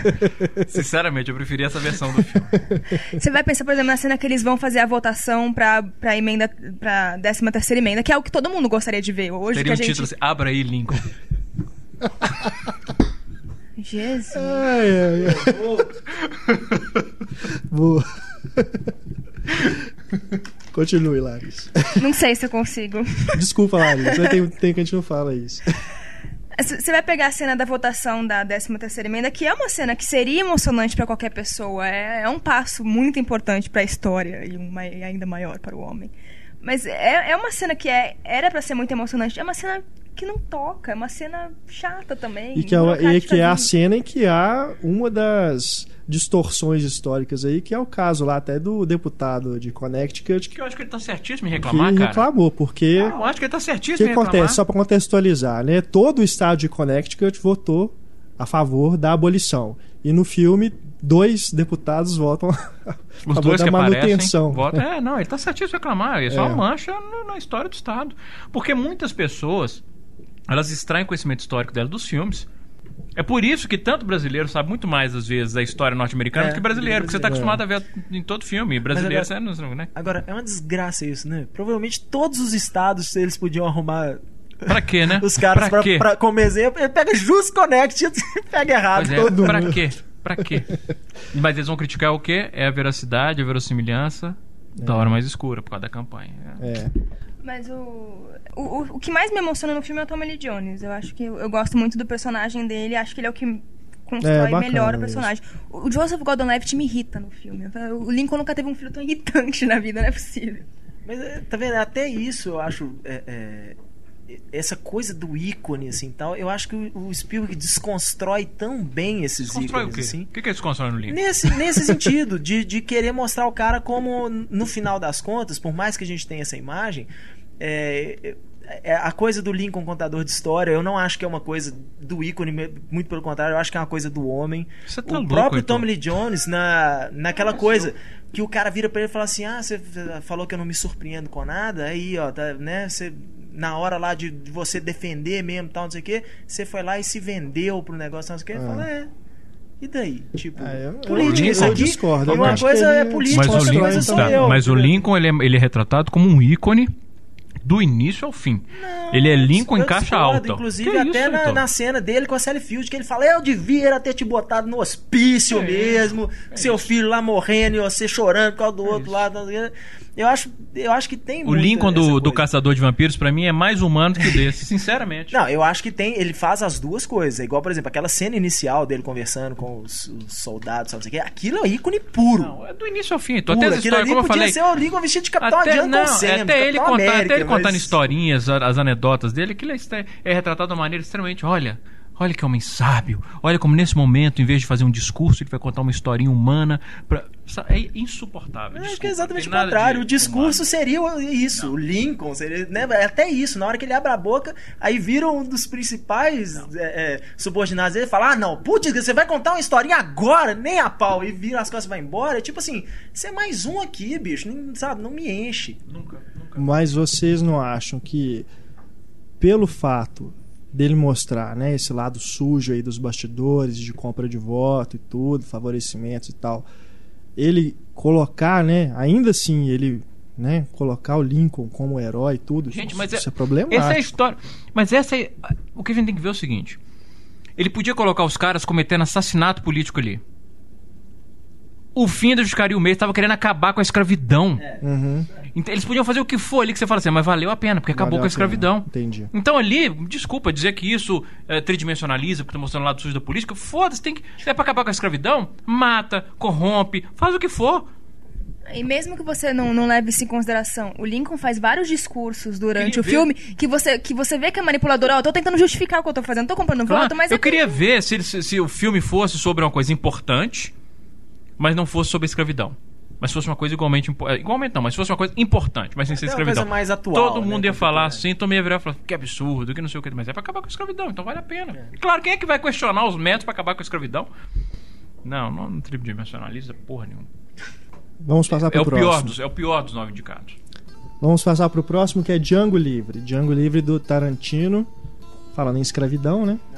Django Livre. Esse é um filme muito mais respeitoso com a história dos negros do que o Lincoln. Porque o Lincoln, além de tudo, vai pro lado que é a coisa mais irritante do cinema norte-americano, que é o homem branco salvo o negro. É a coisa de histórias cruzadas. O, o Lincoln é uma histórias cruzadas em Washington. mesmo, mesmo. Eles, eles tiram completamente o mérito de qualquer outra pessoa que não seja o Lincoln. Você vendo o filme? Ah, que é isso? Eles, botam, eles dão muito, muito poder pro Tommy Lee Jones também. Ali, como- Não, você tá erradíssimo, Heitor. Agora você tá. Isso não é nem questão de opinião, você tá errado. Porque o que, que ele faz no filme, inclusive, é falar o seguinte: esse cara tá atrapalhando a gente porque ele é radical demais. Porque ele não quer só acabar com a escravidão. Ele quer que os negros tenham direitos iguais. Isso é muito radical. Esse cara tá atrapalhando a nossa causa aqui. Você quer ajudar a gente? Cala a boca. E ele cala a boca. Então você dizer que ele é importante? Não. Ao contrário. O que ele colabora é calar a boca e fazer o que o Lincoln manda. Então é o Lincoln, é o Lincoln, é o Lincoln, Lincoln, Lincoln do início ao fim. Ele faz tudo, ele ignora, os- ele, ele ignora a história da- da- dos, dos próprios negros na luta pela própria liberdade. Ele ignora qualquer outro. É só o Lincoln a história. O, o Django Livre, pelo menos, apesar de ser uma fantasia, é uma fantasia em que o negro é dono do próprio destino. A única coisa que o Dr. King, e olha que do caralho isso, Dr. King. Essa é uma coisa que eu coloquei na crítica. Sinceramente, quando eu vi o filme, é, porque eu, eu já falei isso assim. É, é, é, quando eu vi. Esqueci o que eu ia falar, mas enfim. Quando eu vi o filme, eu achei que isso é uma das coisas que todo mundo é mais discutido. Dr. King, Dr. King, porque é tão. Eu não vi ninguém mais falando disso. Dr. King é lindo esse nome, Dr. King. O Dr. King do filme liberta o Django, põe a arma na mão dele, ensina a lutar e fala: agora você lute por você mesmo. E é o Django que luta. É do caralho isso. É lindo isso. É uma fantasia? É uma fantasia, mas é uma fantasia em que o negro é dono do próprio destino. Muito melhor do que o retrato é, é, geográfico que o, que o Spielberg pinta do Lincoln, em que o Lincoln salva os pobres, incapazes negros. Eu prefiro muito mais a fantasia do Django. E em Mas relação a fantasia é muito mais legal do que a realidade polêmica sempre, aí do filme ser racista, que é uma coisa Qual filme? totalmente imbecil. O Django. Você não vai nem comentar. As pessoas falam que, que- a hora mais escura é a favor Pois de é, exatamente. é que Entra na mesma questão. Porque simplesmente o fato de ter personagens usando a palavra nigger eles Ah. estão eles estão no século XIX, né? dizer-. Claro, é. Não, ia ser muito legal ver o Leonardo é DiCaprio falar assim: vamos aqui ver a minha luta de afro-americanos. Né? Os meus é afro-americanos vão lutar. descabida essa acusação. dizer. Ridículo, ridículo. né? E a mesma questão da violência, né? Que as pessoas sempre falam que o, Taro- que o Tarantino faz apologia à violência. Uma violência que é tão estilizada. Não é? Como você, Aqui, você vai apologia pegar à uma... violência. Ele faz Pois e é, é. divertidíssimo. E daí, Não, sabe? mas eu não acho que ele faça apologia da violência, não. Correto. Eu não acho que ele faça apologia Não, da eu violência também, não. não. É, eu concordo com o Renato. É tão estilizado que ela perde o impacto como apologia. Ela vira entretenimento. Pois é, É, não, não, é isso que A eu tô pessoa falando. Ele toma um faz uma tiro apologia, e é puxada pra É, trás daquele jeito. Ele faz uma Ou apologia. explode. Ou Eu explode. outro dia vi um desenho que falava que as pessoas do universo Tarantino elas são uma pele com sangue dentro. É. É, basicamente isso, é pele e sangue. é. Mas É. eu falo apologia, é essa apologia, cinema, a violência cinematográfica que ele faz. É fantasia. Sabe? E pronto, ó, o cara vai cortar o braço do outro e, e vai ficar esguichando sangue meia hora. E, né, a Beatrix Kido passa do lado do cara e o cara continua esguichando sangue. Bobagem, ficar. É. É. é se concentrar numa coisa tão pequena. Sem assim, falar que o sabe? Tarantino ele é inteligente, porque ele usa violência como catarse. A violência no Tarantino é Exatamente. catártica. Então, ela- o fato dela ser estilizada, ela cumpre esse papel. Porque a violência é muito realista, o lado catártico dela é, acaba sendo sobreposto pelo choque. É, ela assusta a né? violência realista. O estilizado não, você, fica só na catarse. ela. É, sem dúvida, é sensacional. O sensacional. problema é que eu acho que o pessoal pensa que. É, é, Você é- criticar o Tarantino por ser o Tarantino. Criticar ele É. por ser o que ele faz de melhor. Eu acho que essa crítica à violência do Tarantino fica parecendo aquela coisa assim, não, a violência entretenimento é a PG-13, que ninguém sangra, Uhum. né? Ninguém machuca mesmo, assim, o cara é atropelado por um carro, um tanque passa em cima dele, aí ele levanta e sai mancando só. Assim, você fala, gente, não. Tom e Jerry. né? É. E até, eu acho esse o filme mais crítico que o Tarantino. Acho Mais político. o é um dos Acho filmes eu- mais críticos que ele já fez. Por isso que eu acho que é ridículo falarem que, é- que ele é racista. Não, ele tá criticando isso. Eu, eu, sinceramente, eu nunca esperei que o Tarantino fosse capaz de fazer um filme político. É, porque eu, eu sempre falo, o Tarantino ele só faz filme sobre uma coisa, sobre cinema. Ele faz filme sobre cinema. E esse também é sobre cinema. Só que ele conseguiu fazer também um filme político. E isso me surpreende. Aquela frase quando ele diz assim, o, ah, que o Dr. King ele fica enojado porque o cara tá sendo devorado por cachorro. Aí ele fala assim, aí o Dr. Leonardo DiCaprio pergunta, mas você tá acostumado? Eu falo, não, eu tô mais, eu tô mais habituado à América. Acho que é a coisa mais política que o Tarantino escreveu na carreira dele. Isso é E foda. eu ia falar isso. A violência nesse filme também funciona em favor, a favor da crítica que ele tá fazendo. Pelo menos eu vejo dessa forma. Eu não vejo como só só gratuitamente dessa vez, como é na maioria das vezes. eu Engraçado, vejo nós- também eu como ia falar, eu crítica. tive um déjà vu aqui fortíssimo. Nós já tivemos essa conversa, não tivemos? Não sei. Acho Só que que- não, não tive. Não, não, Não, tive não, depois mas sobre violência no Tarantino, Não sei. questão política, nós já tivemos essa conversa em um podcast. Ou então, é, foi o déjà vu mais intenso que eu já tive na vida. Alguém vai mandar um e-mail falando, vocês falaram sobre isso no podcast tal. No minuto tal. É, agora eu acho impressionante, o Tarantino até hoje, né, assim, tudo bem, ele não tem uma carreira tão extensa assim, mas... Mas tem, cara. Não, tem. É, é a o gente, quê? a gente, sete não, a gente não se dá conta disso, mas o Tarantino tá aí desde 92. Não, sim, mas são sete filmes, se eu não me engano. Número de filmes, oito. Ah, mas enfim, Bom, são independente. 20 anos. Mas eu não acho tan- tanta coisa assim pra até hoje ter gente ainda surpresa com esse tipo de, de coisa dele. E aí eu fico pensando assim, eu acho que as pessoas até hoje não entenderam qual é a do cara. Porque aquela cena, por exemplo, da, dos vaqueiros lá, vou botar entre aspas, a Ku Klux Klan deles lá. Eu chorava de rir no cinema Muito e o bom. cinema estava mudo. Uma sala lotada de gente e ninguém ria. Mesmo? Eu falei, não é possível, nem o humor do cara o povo não entende. Eu vi, eu vi Django Livre duas vezes. Nas duas, nas duas vezes o pessoal riu muito. Eu vi uma vez em Nova York e outra aqui. Nas duas o pessoal riu muito. Em Nova York, indiferença nos Estados Unidos é que o povo é, é- participa. Nossa, é um porre. Americano fala o tempo inteiro, participa o tempo todo do filme, É, cara. Eu tuitei isso ontem e, e eu repito aqui. Eu não entendo como é que faixa de comentários em áudio em DVD não é o extra mais popular de todos, porque o povo adora comentar, Comentar, o filme. né? Né? Impressionante. Impressionante. Eu tava assistindo, quando eu fui assistir A Hora Mais Escura, impressionante. O, ca... o casal atrás de mim, eles comentavam o filme inteiro. Sabe assim, não era, não era coisa complicada que não, não entendi o que, que aconteceu. Não, é assim, ah, viu? Agora ela falou, agora eles acharam o Bin Laden. sabe? Acabou de falar que a mulher achou o Bin Laden. Você precisa comentar isso?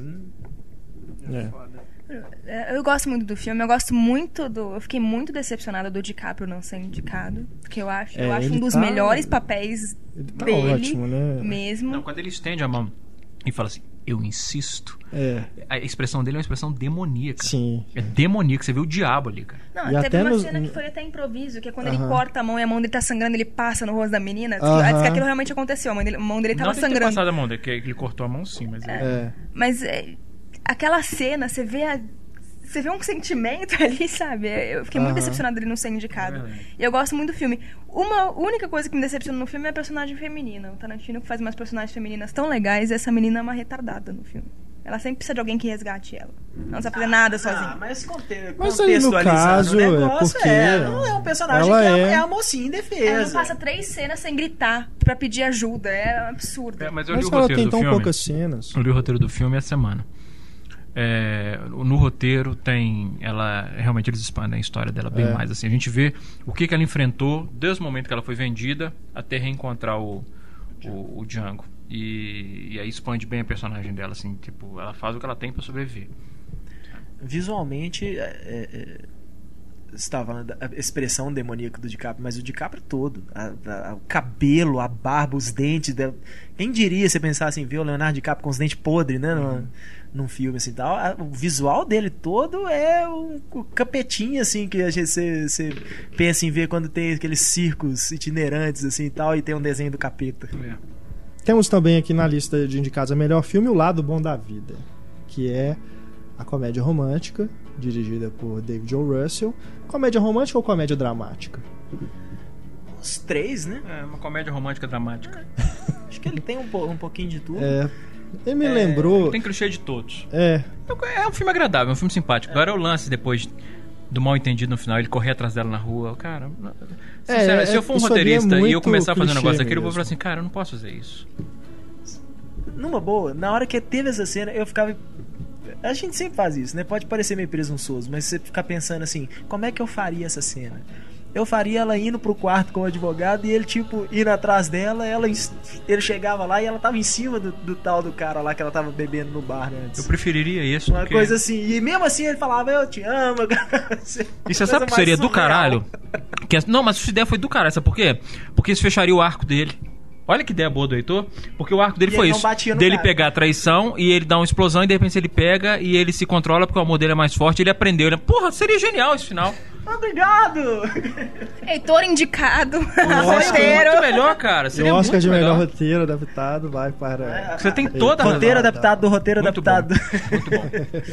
Mas eu gostei muito do filme, assim. Eu gostei. No geral, assim, eu acho achei um filme muito Eu legal. colocaria na mesma prateleira, e isso eu não estou dizendo que são filmes que se equiparam em qualidade, mas eu colocaria na mesma prateleira de Melhor Impossível. Seria Não. aquele filme naquele tom, sabe, de comédia dramática.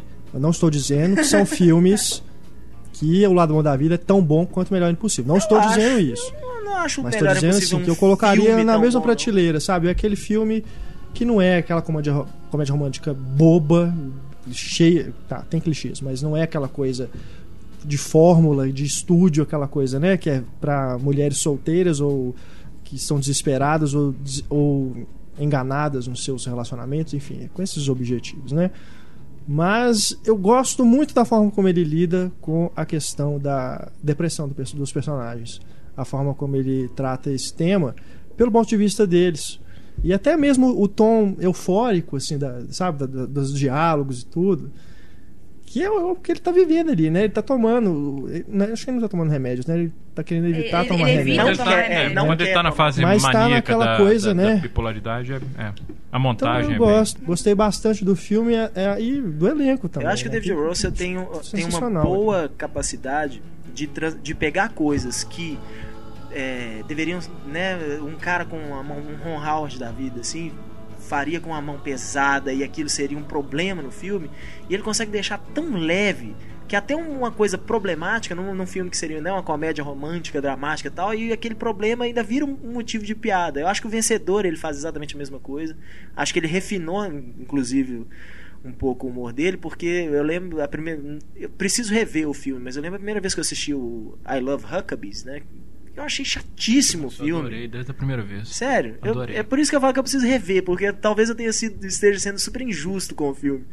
Mas eu lembro de achar assim, pô, Mas ele que mudou cara, coisa bastante, chata né? esse cara tentando ser engraçadinho. Olha como eu sou esquisito. assim mudou? do Huckabees para pro vencedor Ah. são filmes bem Pois é. estão bastante. Eu, né? eu tenho que ver Huckabees de novo, assim, pra ver se se, eu, se meu pensamento continua o mesmo. assim. pode ser que eu assista Huckabees É, agora e mas fale assim, ah, agora, eu, agora eu peguei o humor desse cara. O lado né? bom da vida tem também essa questão do, do- assim como no vencedor de ter um núcleo ali de personagens que, né, igual a família do, das irmãs, né, as irmãs do, do Mark Wahlberg e do Christian Bale, que é um, um núcleo assim que é, é engraçado, né, e é cativante também.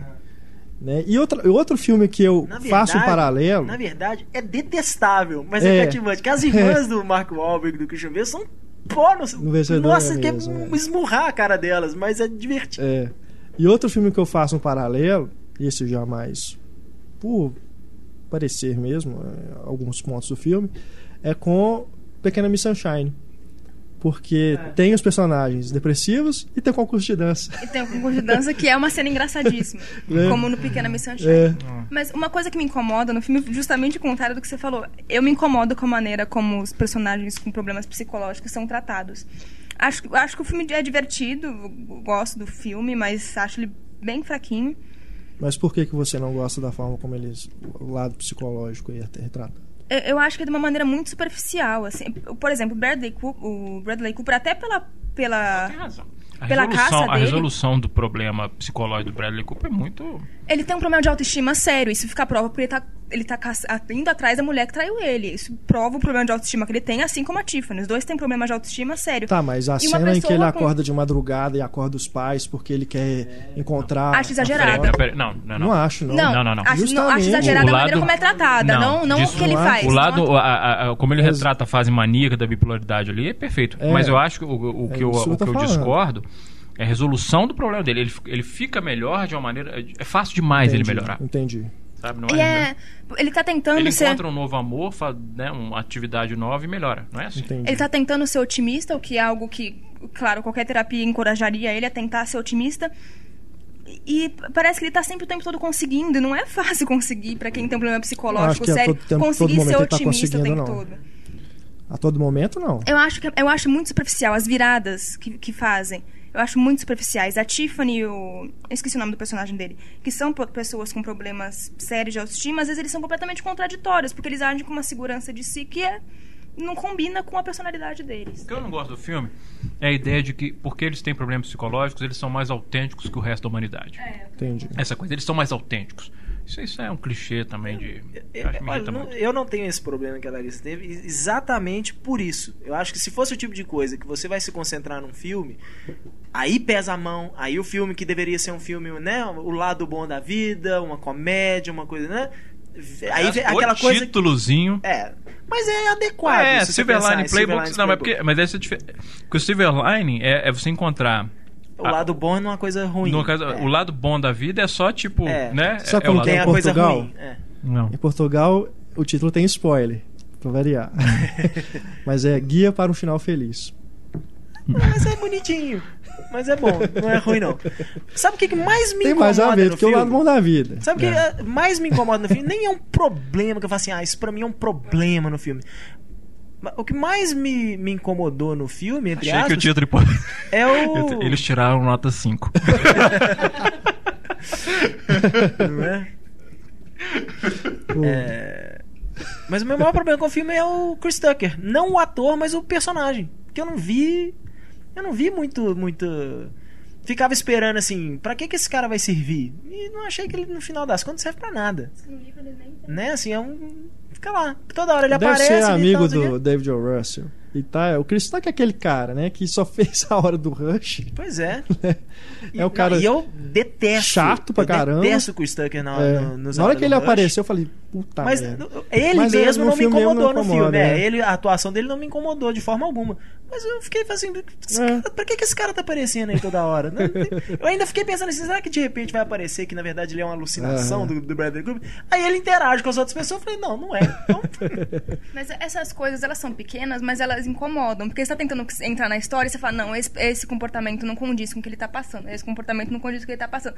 Aquela cena da aposta, ela me irrita tanto. Gente, ninguém vai falar que isso tá errado. Nem o psiquiatra que tá ali na sala vai falar que isso tá errado. Sério? Vai todo mundo concordar com isso? Mas é exatamente isso. O filme mostra essas coisas também, que na verdade ninguém é normal. Até o trem do, do, do Robert De Niro, que, o que- que faz muito sentido pro Bradley Cooper, é o Bradley Cooper ele fala: Meu pai passou a vida batendo nos outros nos, nos estádios do Philadelphia Eagles, tal, não sei o que, nos jogos do Philadelphia, do Philadelphia Eagles. Eu bato em um cara porque ele tá transando com a minha mulher, vocês me botam no hospício.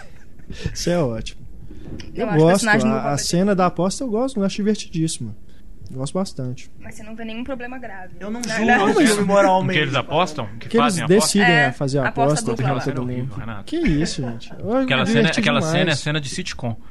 Mesmo. Aquilo ali podia estar numa série cômica com a plateia ao vivo. De tão artificial que Eu ela é. acho a aposta, eu acho o fato deles Sem fazerem uma aposta é. em cima daquilo, eu acho meio bobo. Mas não, não, não chega a me incomodar, assim, a ponto de falar assim, ah, não, isso é, um Não, problema. pra mim, a aposta e a forma como ela é retratada. Todos juntos. Até o psiquiatra do cara tá na casa. Menos o cara. O único que discorda da aposta é o Bradley Cooper. Ah, mas ele tá lá também. Não, ele tá na Não, casa, mas é a única não pessoa que fala, não faz isso, pai, não faz isso, não entra Até o nessa." psiquiatra do cara tá na casa e ainda com aquela coisa da exposição. Parley, o que é parley? Me explica isso. Pra alguém poder. Ah, não, Renato. Aquela cena. Não, sim, sim. Tá, tudo bem. Aquela mas cena pra mim quase destrói o filme. Mas eu gosto dessa coisa, da, da forma como ele- as coisas vão ficando absurdas. Não, E depois todo eles vão, todo, vai todo mundo lá É. pro, pro concurso Aí de vira dança. Pequena Miss Sunshine, concordo. Aí é sabe? Pequena Miss Sunshine. Eu, eu Só que gosto Pequena da Miss forma como a Sunshine- coisa vai ficando cada vez sabe, mais screwball. Entendeu? Ok, ok. Eu gosto disso, gosto desse tom do filme. Mas você entende que ao contrário do Pequena Miss Sunshine. Eu não que fui por esse lado de que ser já investe uma nesse- coisa mais nesse- realista. Nessa abordagem desde o início. Desde o início, Pequena Miss Sunshine é meio absurdo. Sim, O, o, o lado bom da vida, ele tenta fazer uma coisa mais profunda, mais realista, mais naturalista, e aí no final ele se torna. Você não entende que isso É, tem um eu, choque, acho, não? eu acho que o- a, a diferença é essa. Não, boa. o Pequeno Miss Sunshine, ele inverte a senti essa- expectativa. esse choque o não negócio de da menina de repente chegar lá e comer, o número de dança dela é um número de striptease, Aquilo é você, genial. aquilo é genial. Você começa a rir de não conseguir parar. No, no lado bom da vida, você espera que eles vão conseguir tirar o. Né? Você espera aquele resultado.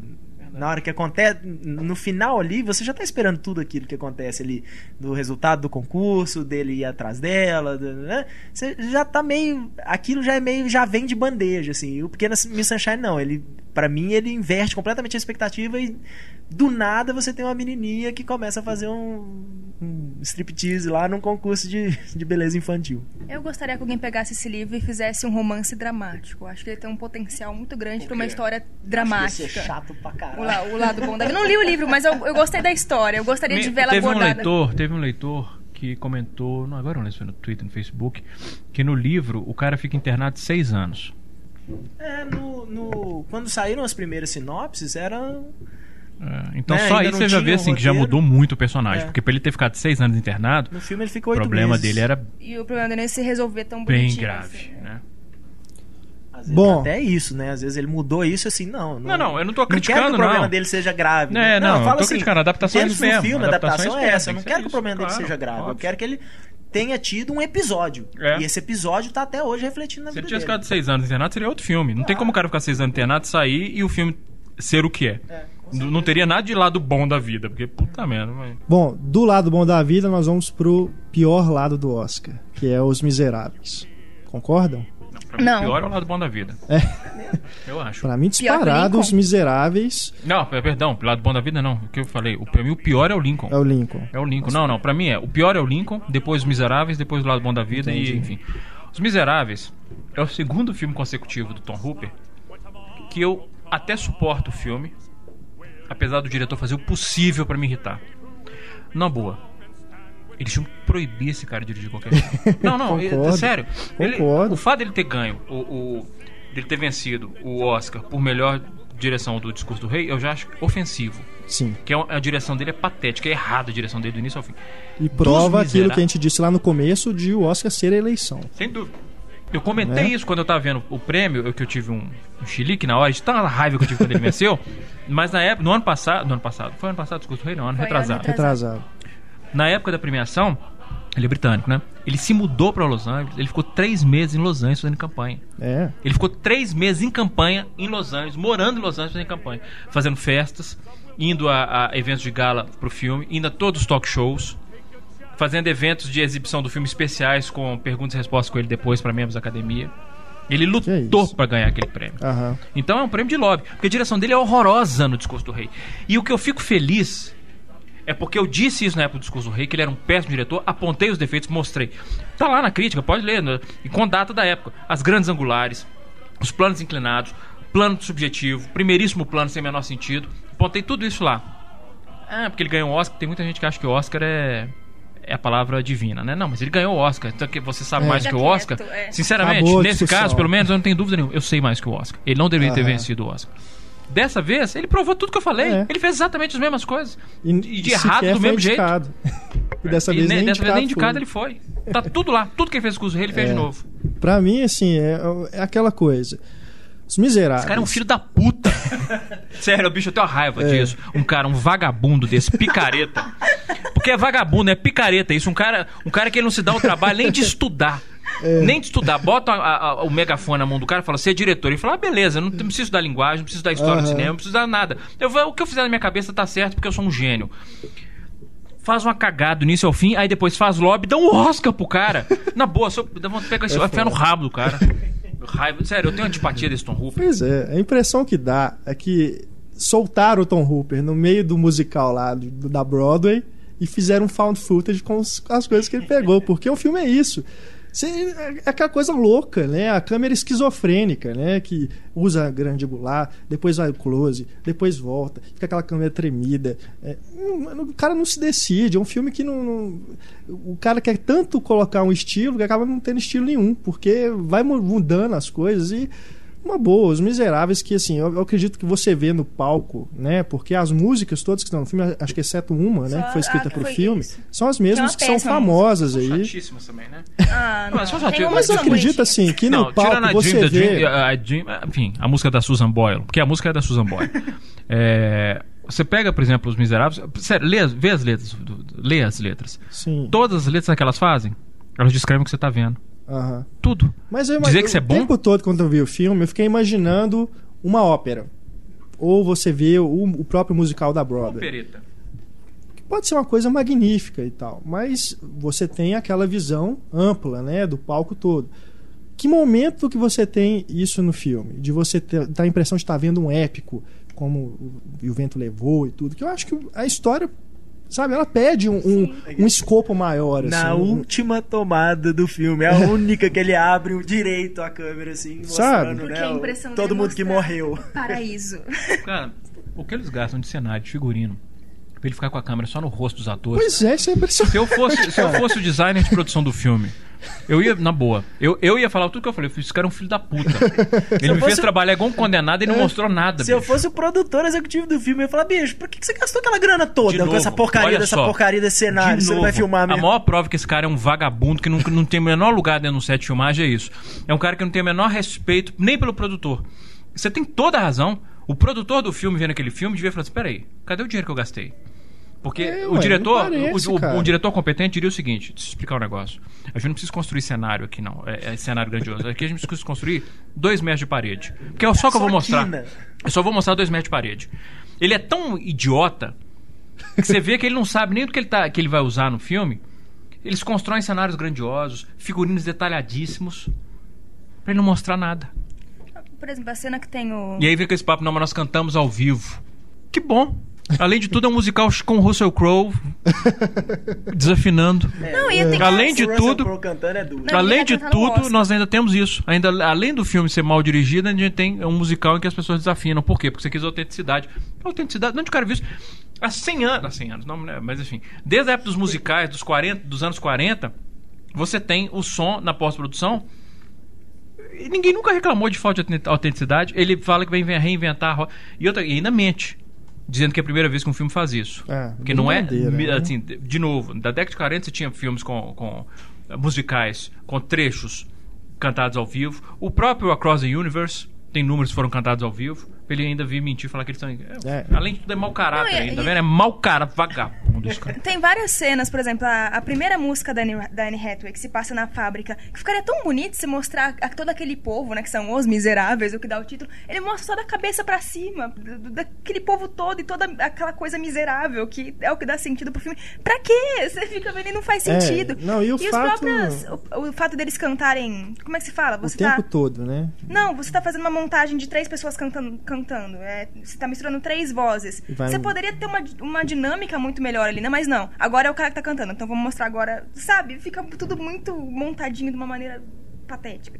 O mais legal é que ele gasta o dinheiro com cenário, filma só a cabecinha, mas assim, a cabecinha no canto e uma parede atrás, assim, ocupando o resto todo da tela, assim, mano, Ele qual fala o que, que você falou? Não entendi. Hã? Não, que a Larissa Não, falou é- que a, Não, mas aquele filme o que você O falou? enquadramento. ele fil- o enquadramento dele, aí ele bota só a cabecinha da pessoa no canto e o resto é Pois é, e ainda bota, bota só a cabecinha. resto é Esse parede, tipo exato, aí cabecinha. bota só a cabecinha e achando que isso não vai dar problema. Não adianta, dá problema se botar do mesmo jeito. É, mas querendo ou não, agora vamos, vamos- agora vamos, vamos- chega fazer só o meia culpa de por que, que essa porcaria desse filme fez sucesso, porque eu fui uma das pessoas que. Tá, eu acho, é o- eu acho que é o meu menos favorito da, da lista desse ano, mas eu até gostei do filme. É, por algumas coisas que, pra mim, assim, por mais, os maneirismos do Tom Hooper realmente são um saco, mas acho que ainda. O fato da história, até a sua. a- a- as interpretações eu acho que me pegaram. E até o Russell Crowe, por pior cantor que ele seja, porque ele é muito ruim Como cantor. como cantor. Mas o personagem dele é um bom personagem. O personagem dele é muito legal, já era muito legal. Concordo. Mas eu acho até isso. é, é, que eu lembro de eu saindo do cinema. ah, tá, eu, admito. Minha mãe tava comigo, foi eu no cinema comigo. E ela falou assim: Nossa, esse Russell Crowe canta mal, né? Ele assim. Qual é o sempre o mesmo falar que tom. foi com a mãe Não, tô zoando. Minha mãe, minha Eu mãe e minha com a minha esposa mãe ao foram, foram comigo. É, é monotônico, né? Assim, ele cantando, assim, ele não, não chega na nota, sei o que, mas até isso. Que o Javert é aquele cara completamente é, é- é quadrado, né? Assim, para ele não tem não tem cinza, é preto no branco e acabou. Então até a forma dele, né, se comunicar no filme é chega a ser monótono, assim, não, não, não tem não tem é, Então é, ele poderia ser o único personagem que não canta. Poderia ficar interessante. E o, Ficaria, ficaria interessante, Né? ficaria bem Não interessante. é? Seria uma decisão mais orgânica, narrativa, mais É. inteligente é, do que ué. ele cantar mal. Concordo com você. Seria, olha, tá vendo? Eu acho que na boa, eles tinham que pegar todos os filmes e botar na mão da equipe de cinema em não cima. é? Pra corrigir só, Pra corrigir, um- é, pra corrigir. Fa- Fazer dá muito trabalho. E assim, o Hugh Jackman, eu, eu adoro o Hugh Jackman. Eu gosto muito, eu acho- máximo. O personagem dele, o Jean Valjean, é um personagem muito legal também. Agora a Anne Hathaway, cara, ela é do início do filme a mesma coisa. Ela começa trágica, termina trágica e no meio ela canta como a vida dela é trágica. E eu fico, e eu, fico, e eu, fico- eu sinto pena dela, por mais que a- a- seja a cena de destaque dela no filme. A cena que ela tá cantando lá né, sozinha e o enquadramento o tempo todo nela e não cortou, não sei o que lá. É muito ruim. É muito ruim. Porque Mas não fica- precisa ter dó não, porque ela vai ganhar um. Oscar por causa Não, daquilo. Mas eu fico com, com dó por isso, é porque de repente no cinema eu ficava pensando assim, não vai acabar? Acho que foi a única hora do filme Não, que eu pensei assim, aquele- não vai acabar essa O música? grande número do filme, pra mim, é um dos piores momentos dele, que é ela cantando Pois aquilo. é. É difícil, porque só fica a cara Mas não e dó, não, sabe por quê? E depois Eu vou te ele falar, eu repete sempre- isso com a Ep- Eponine, né? A Fantine, Que é, Eponine, que né? é a Fantine. melhor. Fantine é a filha, É a- Não, é Fantine é, a Fantine é é a- a é. Anna Hathaway. Que É pra a mim que é a melhor personagem feminina. E, aliás, mas historicamente, ela é sempre ignorada. É, Sempre. É personagem que era sempre É. Uhum. Histórica. Em premiação até de, de, de Tony, prêmio Tony e tal. Agora, o, o, o a Anne Hathaway, você sabe precisa ter dó? Eu sou fã da Anna. Eu, eu sempre fui fã dela. Eu acho ela linda, boa atriz, carismática e tal. Nessa temporada de premiação, eu tomei antipatia dela. Por quê? Antes do filme estrear, ela já começou a dar entrevista falando como que ela passou fome pra fazer o filme, como ela quase morreu pra fazer o filme. Ela falando isso mesmo, eu quase morri porque eu tava, fiz a dieta e depois me falaram que eu quase morri porque eu emagreci demais. isso é foda. Então, desde o início, ela tava assim: esse é, esse é o meu momento pra ganhar um Oscar. Então, eu já vou começar a convencer desde já o sacrifício que eu fiz. Aí depois, cantamos ao vivo. E no... Então, cara, desculpa, não tem respeito por isso. Eu, não, eu não vou respeitar uma, uma, uma, uma campanha descarada dessa pra você ganhar um Oscar, pra você ganhar um Oscar.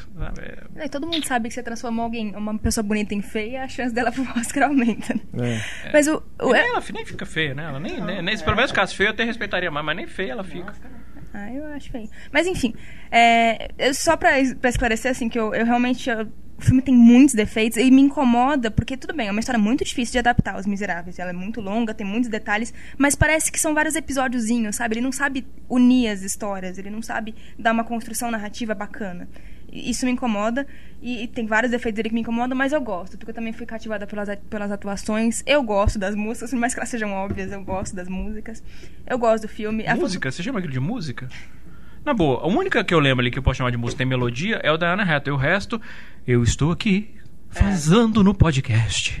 E agora Mas é estou tipo- cantando. Mas na verdade isso não é uma canção. É tipo Sunny Todd, é A um gente podia ter musical que comentado eles, o filme eles- cantando. Podia, né?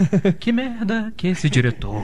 Mas, eu não ah, aguento mais. É, Parem e o pior é filme. isso, o- o- os atores defendem até esse, essa coisa do da gravação na hora, né? Que o Hugh Jackman fala isso, que ele, ele teve essa liberdade, né? Ele não precisou ir para um estúdio e ficar lá gravando tal, as músicas, não sei o que, não é que ele gravaria normalmente, que no filme, na hora, ele interpretando o papel, então que ele podia mudar a música do jeito que ele quisesse É. né? Então, assim, tem essa pequena vantagem aí. É, E eu esqueci o que mais que eu ia falar. Acho que é porque você usou a expressão pequena vantagem ao falar dos miseráveis e deu tilt no Uhum. seu cérebro. Não, acho que a pequena vantagem é falar do Hugh Jackman. Pequena vantagem do Hugh Jackman. Nossa, é pequena eu não sei, mas. E A Hora Mais Escura? A Hora Mais Escura é o filme da Catherine Bigelow, que depois, né, de Guerra ao Terror, finalmente, né, as pessoas voltaram os olhos pra ela, pra grande diretora que ela É, é. eu gostaria tanto que ela fosse indicada, mas Ela tanto. merecia muito. É. E ó, e eu te falo, não foi indicada. E A Hora Mais Escura eu acho que tem pouquíssimas chances de ganhar melhor filme. De birrinha do- de, de, de campanha pós-Oscar de como, como assim ganhou de Avatar. Não, Eu acho. não acho não. Não acho mesmo. Eu acho que o grande problema, o que, o que impediu a Catherine Big- Bigelow de ser indicada é o fato dela ser mulher. Será? Tenho certeza absoluta. Absoluta. Ah, mas ela foi indicada e venceu por a guerra. É por Guerra diferente, também. porque o, o- a guerra, o, o, o Guerra ao Terror é um filme em que você primeiro não teve qualquer tipo de polêmica envolvendo ele. Ele era considerado o underdog, ele era considerado o menos favorito. Ele foi uma- tanto que ele foi uma vitória surpresa. Todo mundo achou que o Avatar fosse ganhar. Então é um filme que ninguém preocupava que fosse ganhar. Então era bonitinho você dar o- uma indicação para a diretora ou votar na diretora, porque não ameaça ninguém. Esse não, esse é um filme que já surgiu quando ele foi indicado, ele já surgiu como favorito. Com um tema polêmico, um tema atual, um tema controverso. Que eles começaram a fazer uma contra-campanha apontando problemas do filme. Com uma mulher como diretora, isso é imperdoável. Isso é imperdoável. Ah, é um- Quem é essa? Não, é o fato. Eu te digo, se tivesse sido um homem a dirigir a história mais escura, o mesmo filme, mas com um homem dirigindo, toda essa controvérsia né, não impediria dele ter sido indicado. Ele teria sido indicado. Porque além de tudo é um filme viril, vamos dizer assim. Ah, Quem essa coroa linda e talentosa acha que ela é? Pode né? ter certeza, se, ela, se fosse um homem, teria sido indicada. Ela não foi indicada por ser mulher, não tenho dúvida nenhuma disso. Hollywood é extremamente sexista. Extremamente sexista. E é um trabalho de direção fantástico. É um filme dificílimo de conduzir. Porque é um filme. é, Esse sim, ele me remete muito mais aos filmes políticos da década de 70 do que o Argo. Verdade. Porque ele é um filme, por exemplo, que ele deve muito, em termos de estrutura, a, a todos os homens presentes É. ao processo investigativo, de ser muito diálogo, de ser bater na porta e perguntar, de ser olhar em arquivos e ver fotos e fazer interrogatório e contra-interrogatório. Ele me lembra muito mais todos os homens presentes do que o Argo. E é um filme, por exemplo, Oscar, se, ele não ganhar o Oscar de montagem, por exemplo, a, montagem do filme é excepcional. E, ó, de novo, é uma montagem dificílima. E uma coisa que eu acho extremamente corajosa do filme é que ele passa uma hora e meia mostrando o processo todo de investigação para chegar até lá. Inclusive as torturas. Não, adianta- não vai mostrar a tortura? Claro que tem que mostrar. Claro, é óbvio que tem que mostrar. que não aconteceu. Eles torturaram É, mesmo. Eles torturaram. Os congressistas norte-americanos defenderam, dizendo que o water, waterboarding, que era a simulação de afogamento, não é tortura. Eles, tanto que eles mudaram o nome da legislação na lei para poder permitir. Não é tortura, são técnicas avançadas de interrogatório. Tucanar a tortura. Então, assim, é, é um absurdo. É claro que ela tinha que mostrar. É claro, que ela tinha que Claro, mostrar. E concordo. outra coisa que eu acho interessantíssimo é que no filme a tortura não leva nenhuma informação direta. Em nenhum momento eles torturam o cara, o cara dá uma informação. Não, e o que é mais legal é Eles isso. conseguem informação quando eles conversam com o cara. Tudo bem que eles já tinham torturado o mesmo cara É. antes. Mas é quando eles conversam com o cara Ah, que eles é a- conseguem. a, eles técnica manipulam. que eles usam. É. Mas o que eu acho mais legal é isso, é porque eles usam a tortura. É, o filme dá enormes saltos no, né, no, de, de De tempo, tempo. assim, e você vê que naquele salto de tempo, ah, mas por que pulou esse tempo todo? Porque eles torturaram, torturaram, torturaram, não, Não conseguiram nada. não Exato. deu em nada. Não conseguiram nada. Então, assim, porque você não pode confiar numa informação que você conseguiu sob tortura. Qualquer um sabe disso. Qualquer um sabe disso. O próprio você não... filme mostra É. isso quando o cara fala terça-feira. Ele, que dia que você falou? Quinta-feira, Terça-feira. sexta-feira. É, é terça-feira? É domingo. É, domingo, não sábado. O cara vai falar qualquer coisa pra parar com aquilo. Então ele- ela mostra a tortura. primeiro- E eu acho que é muito bacana ela mostrar a tortura, porque ela mostra a tortura de uma maneira tão realista. Né? Aí o contrário completamente do, do Tarantino, da coisa estilizada. É. tão realista que você fica chocado. Então a, a nossa reação, a reação do espectador àquilo é uma reação de repulsa. Como é que você pode falar que um filme que provoca repulsa ao encenar a tortura é um filme que advoga a tortura? E Claro outra, está colocando também como que essa prática para as pessoas que estão praticando É a degradante, tortura óbvio. é degradante para eles, eles não estão aguentando mais aquilo, né? Sem Não todos, porque tem gente É. que tira o maior né, É, sim. orgasmo. É orgasmo. Aí você vê o personagem do Jason Não, o Clark Jason mesmo. fala, É, acaba, embora, cara, cara, embora, acaba com mais ele. de 100 quero fazer trabalho aqui né? burocrático É. que eu não aguento É melhor mais, se não. empurrar papel do que ficar E- sem dúvida. E, e querendo ou não, no próprio filme, o próprio filme mostra. Entra o Barack Obama e os caras falam, ah, a gente não pode fazer mais. É. Né? A gente não pode ficar mais torturando. E não, não adianta, não adianta você, você querer, a gente não pode fazer mais. É, E o que é interessante é a reação deles quando eles veem isso na televisão. Quando o Barack Obama, não, vamos parar com isso e tal. Em vez. de- ela podia ter feito ali um- uma coisa meio. Tipo, por dizer assim, mas agora como é que nós vamos fazer? Ou esse cara não sabe do que ele tá falando. ou então, é ou isso, então ah, nós vamos contrário. fazer, só ele não ficar É, sabendo, né? Mas não, a reação dele, eles olham aquilo, então, tipo, um um pro outro, como quem diz. É, então pronto, agora é assim que a gente tem que É. fazer, né? O presidente mandou, tipo, né? Vamos ter que dar um jeito. Que é, é uma coisa pragmática. E o que eu tava falando aqui, ele então ficam uma hora e meia nessa investigação, que eu acho corajoso, e é um negócio que. Aí sim, muita, eu, eu entendo. Eu, eu, eu não achei, mas eu entendo se alguém sair sem falar que filme chato. Porque é um filme mostrando, né? O passo a passo da investigação. É nisso que ele me lembra todos os homens presidentes. E aí na meia hora final ela se concentra no ataque a- aos esconderijos do, do É. Bin Laden. Eu acho que isso também mi- minimiza o fato das pessoas acharem muito longo. Mas aí no final você tem uma cena de ação grande. Que é, e longa, outra coisa, e é uma cena de ação atípica, porque não é uma cena de ação com tiroteio, não sei o quê, é uma cena de ação estratégica. A gente vê a invasão estratégica pontual pelos pontos, pelos lados de cá e de lá do, do, do, do- do- do edifício. E, e, de novo, com a crueldade. E quando ele mata o casal, eles matam aquilo é de uma crueldade imensa, mas ao mesmo tempo você pensa assim, o que, que eles poderiam fazer? É. Né? É, a- a- na hora que eles matam o cara, a mulher pega a, mulher metralhadora. Pois é, aí você, pensa, você vai fazer o quê? Mas ao mesmo tempo você pensa assim, o que eu, a- o que eu extraio dali é é, guerra e, e violência cruel. é, um negócio horrível. É. Então dizer mais uma vez que o filme advoga essas coisas, porque o que você fala, assim, não tinha como ele fazer nada, mas ao mesmo tempo, eu no lugar daquele cara que matou, e aí eles mostram no filme também, aquilo vai ficar na cabeça do cara o resto da vida. Eu matei um casal na frente dos filhos dele. Tudo bem que ele ia atirar em mim, mas o que, que eu fiz? E ela mostra isso muito bem no filme, então eu acho que é um filme muito, muito bom. A, próxima, a própria cena do que ele- no final, que eles estão passando e tem um monte de criança chorando no quarto, Horrível, aquilo, é, aquilo, aquilo é de cortar o coração. Profundamente O que eu acho bacana também na, na cena final é que todo mundo sabe o que vai acontecer. todo mundo viu aquilo no noticiário. A hora que aparece a casa, você sabe, foi essa casa. Essa É. casa que ele foi pego. Todo mundo sabe o que vai acontecer e ainda assim a cena é extremamente Muito tensa. boa, você boa. fica naquela tensão. Um filme que ele me lembrou também é o Zodíaco, do David Fincher, nessa questão da investigação, da obsessão, né, com o tema do personagem Que é, principal. todo- é outro filme que, que deve muito ao É. Todos Homens Presentes. Sem dúvida. é. É. O que eu acho mais legal dessa coisa dela. A gente consegue, né? Igual a Larissa falou, a gente sabe que é essa casa e tal, não sei o quê, mas ela consegue ela fazer esse momento, você ansiar por aquele momento e ficar tenso naquele momento, exatamente com aquela coisa. Tá, é essa casa. E ela todo dia vai lá na janela do chefe dela e escreve, né? É. Quantos dias eles já sabem, ela já deu o endereço. Uhum. E é um personagem muito legal da Muito Jessica forte, Chastain. Muito muito bom, forte, muito é. forte. muito Na hora. É, é, tem umas duas cenas no filme que eu falo assim: essa mulher é É. um gênio, essa mulher. Né? Essa mulher é um gênio. Mas eu- é porque o- a Hora Mais Escura tá muito recente. É, não, ela é muito boa. E a, a, a cena final do filme, pra mim, se tem uma coisa que a Catherine Bigelow sabe fazer, é terminar um filme. Na hora que você fala assim, Várias você vê a cena e você fala fazer. assim: é aqui que esse filme acaba. Se acabar desse jeito, vai ser genial. E ela acaba. Que é o contrário do Spielberg, né? Filha Que ele acaba o Lincoln 15 vezes até acabar. E o Cavalo de Guerra também. O, Aquela bosta do Cavalo de Guerra. o Guerra ao Terror, ela faz exatamente a mesma coisa. Eu acho o final do Guerra ao Terror, assim, ela faz, consegue fazer É. literalmente assim. Se o filme inteiro foi uma coisa é, é, bem assim pessoal, esse tipo de coisa, no final ela faz um final icônico, assim, não que ela transforme o personagem em ícone, mas aquele final é uma coisa extremamente simbólica. e ela faz é. isso no Guerra ao Terror e numa hora mais E escura perfeito, de uma né? forma Que quando você vê a, a cena no final do Guerra ao Terror, e até o do, eh, também esse, termina e fala assim: é claro, tem, tem que terminar, é assim, é óbvio.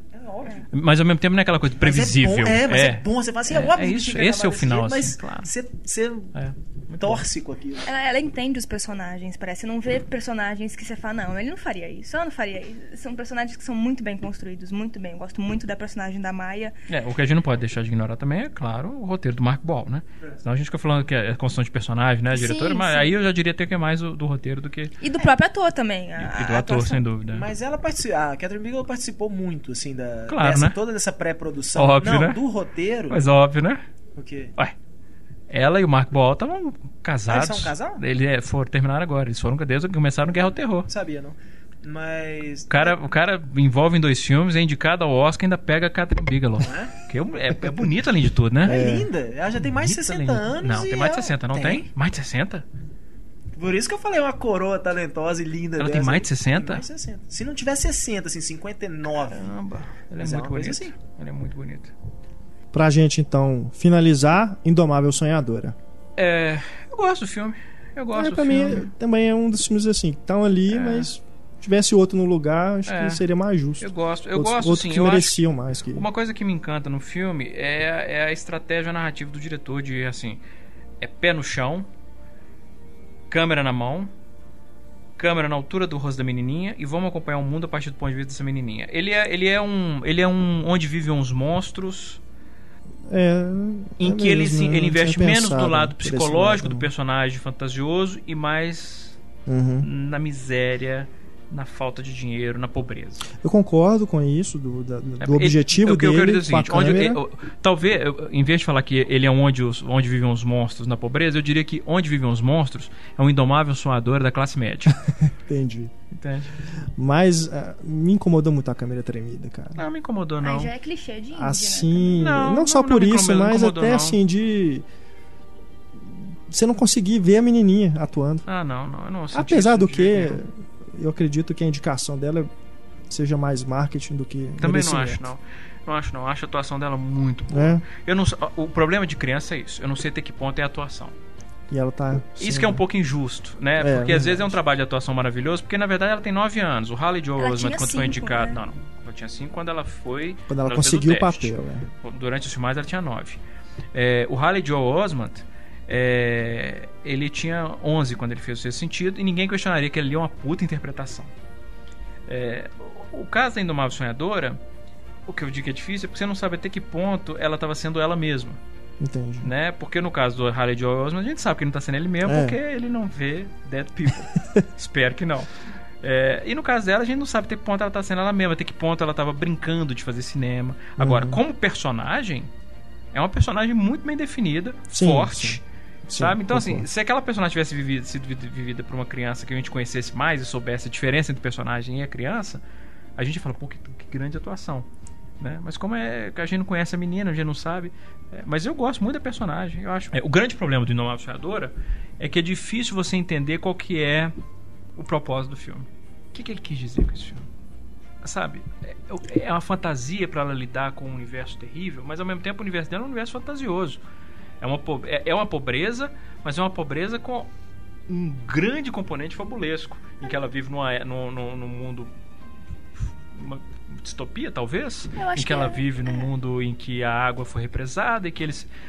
Ou não é uma distopia, ou é uma. Ou aquilo é uma metáfora para Nova Orleans, por exemplo.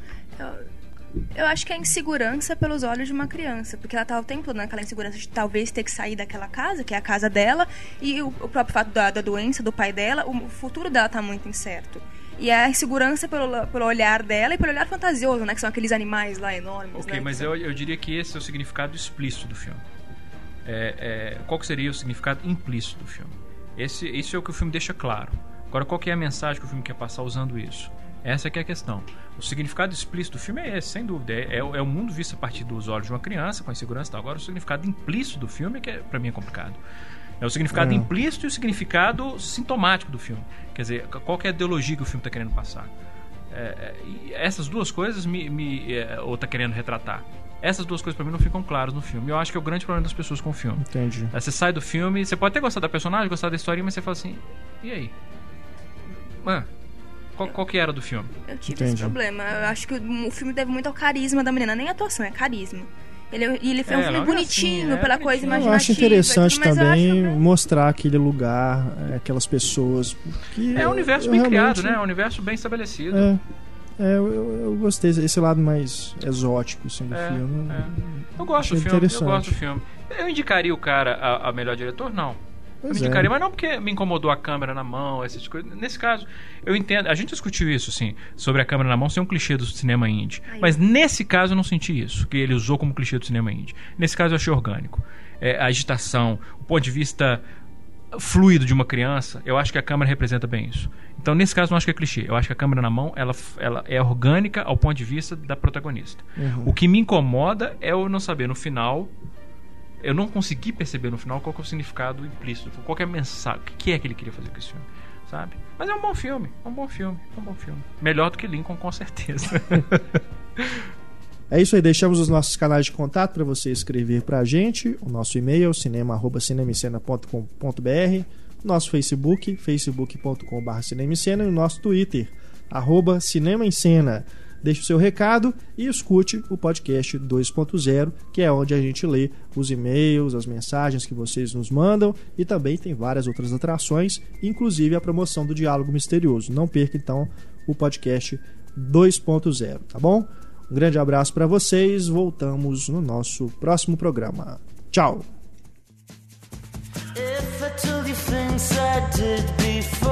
Told you told you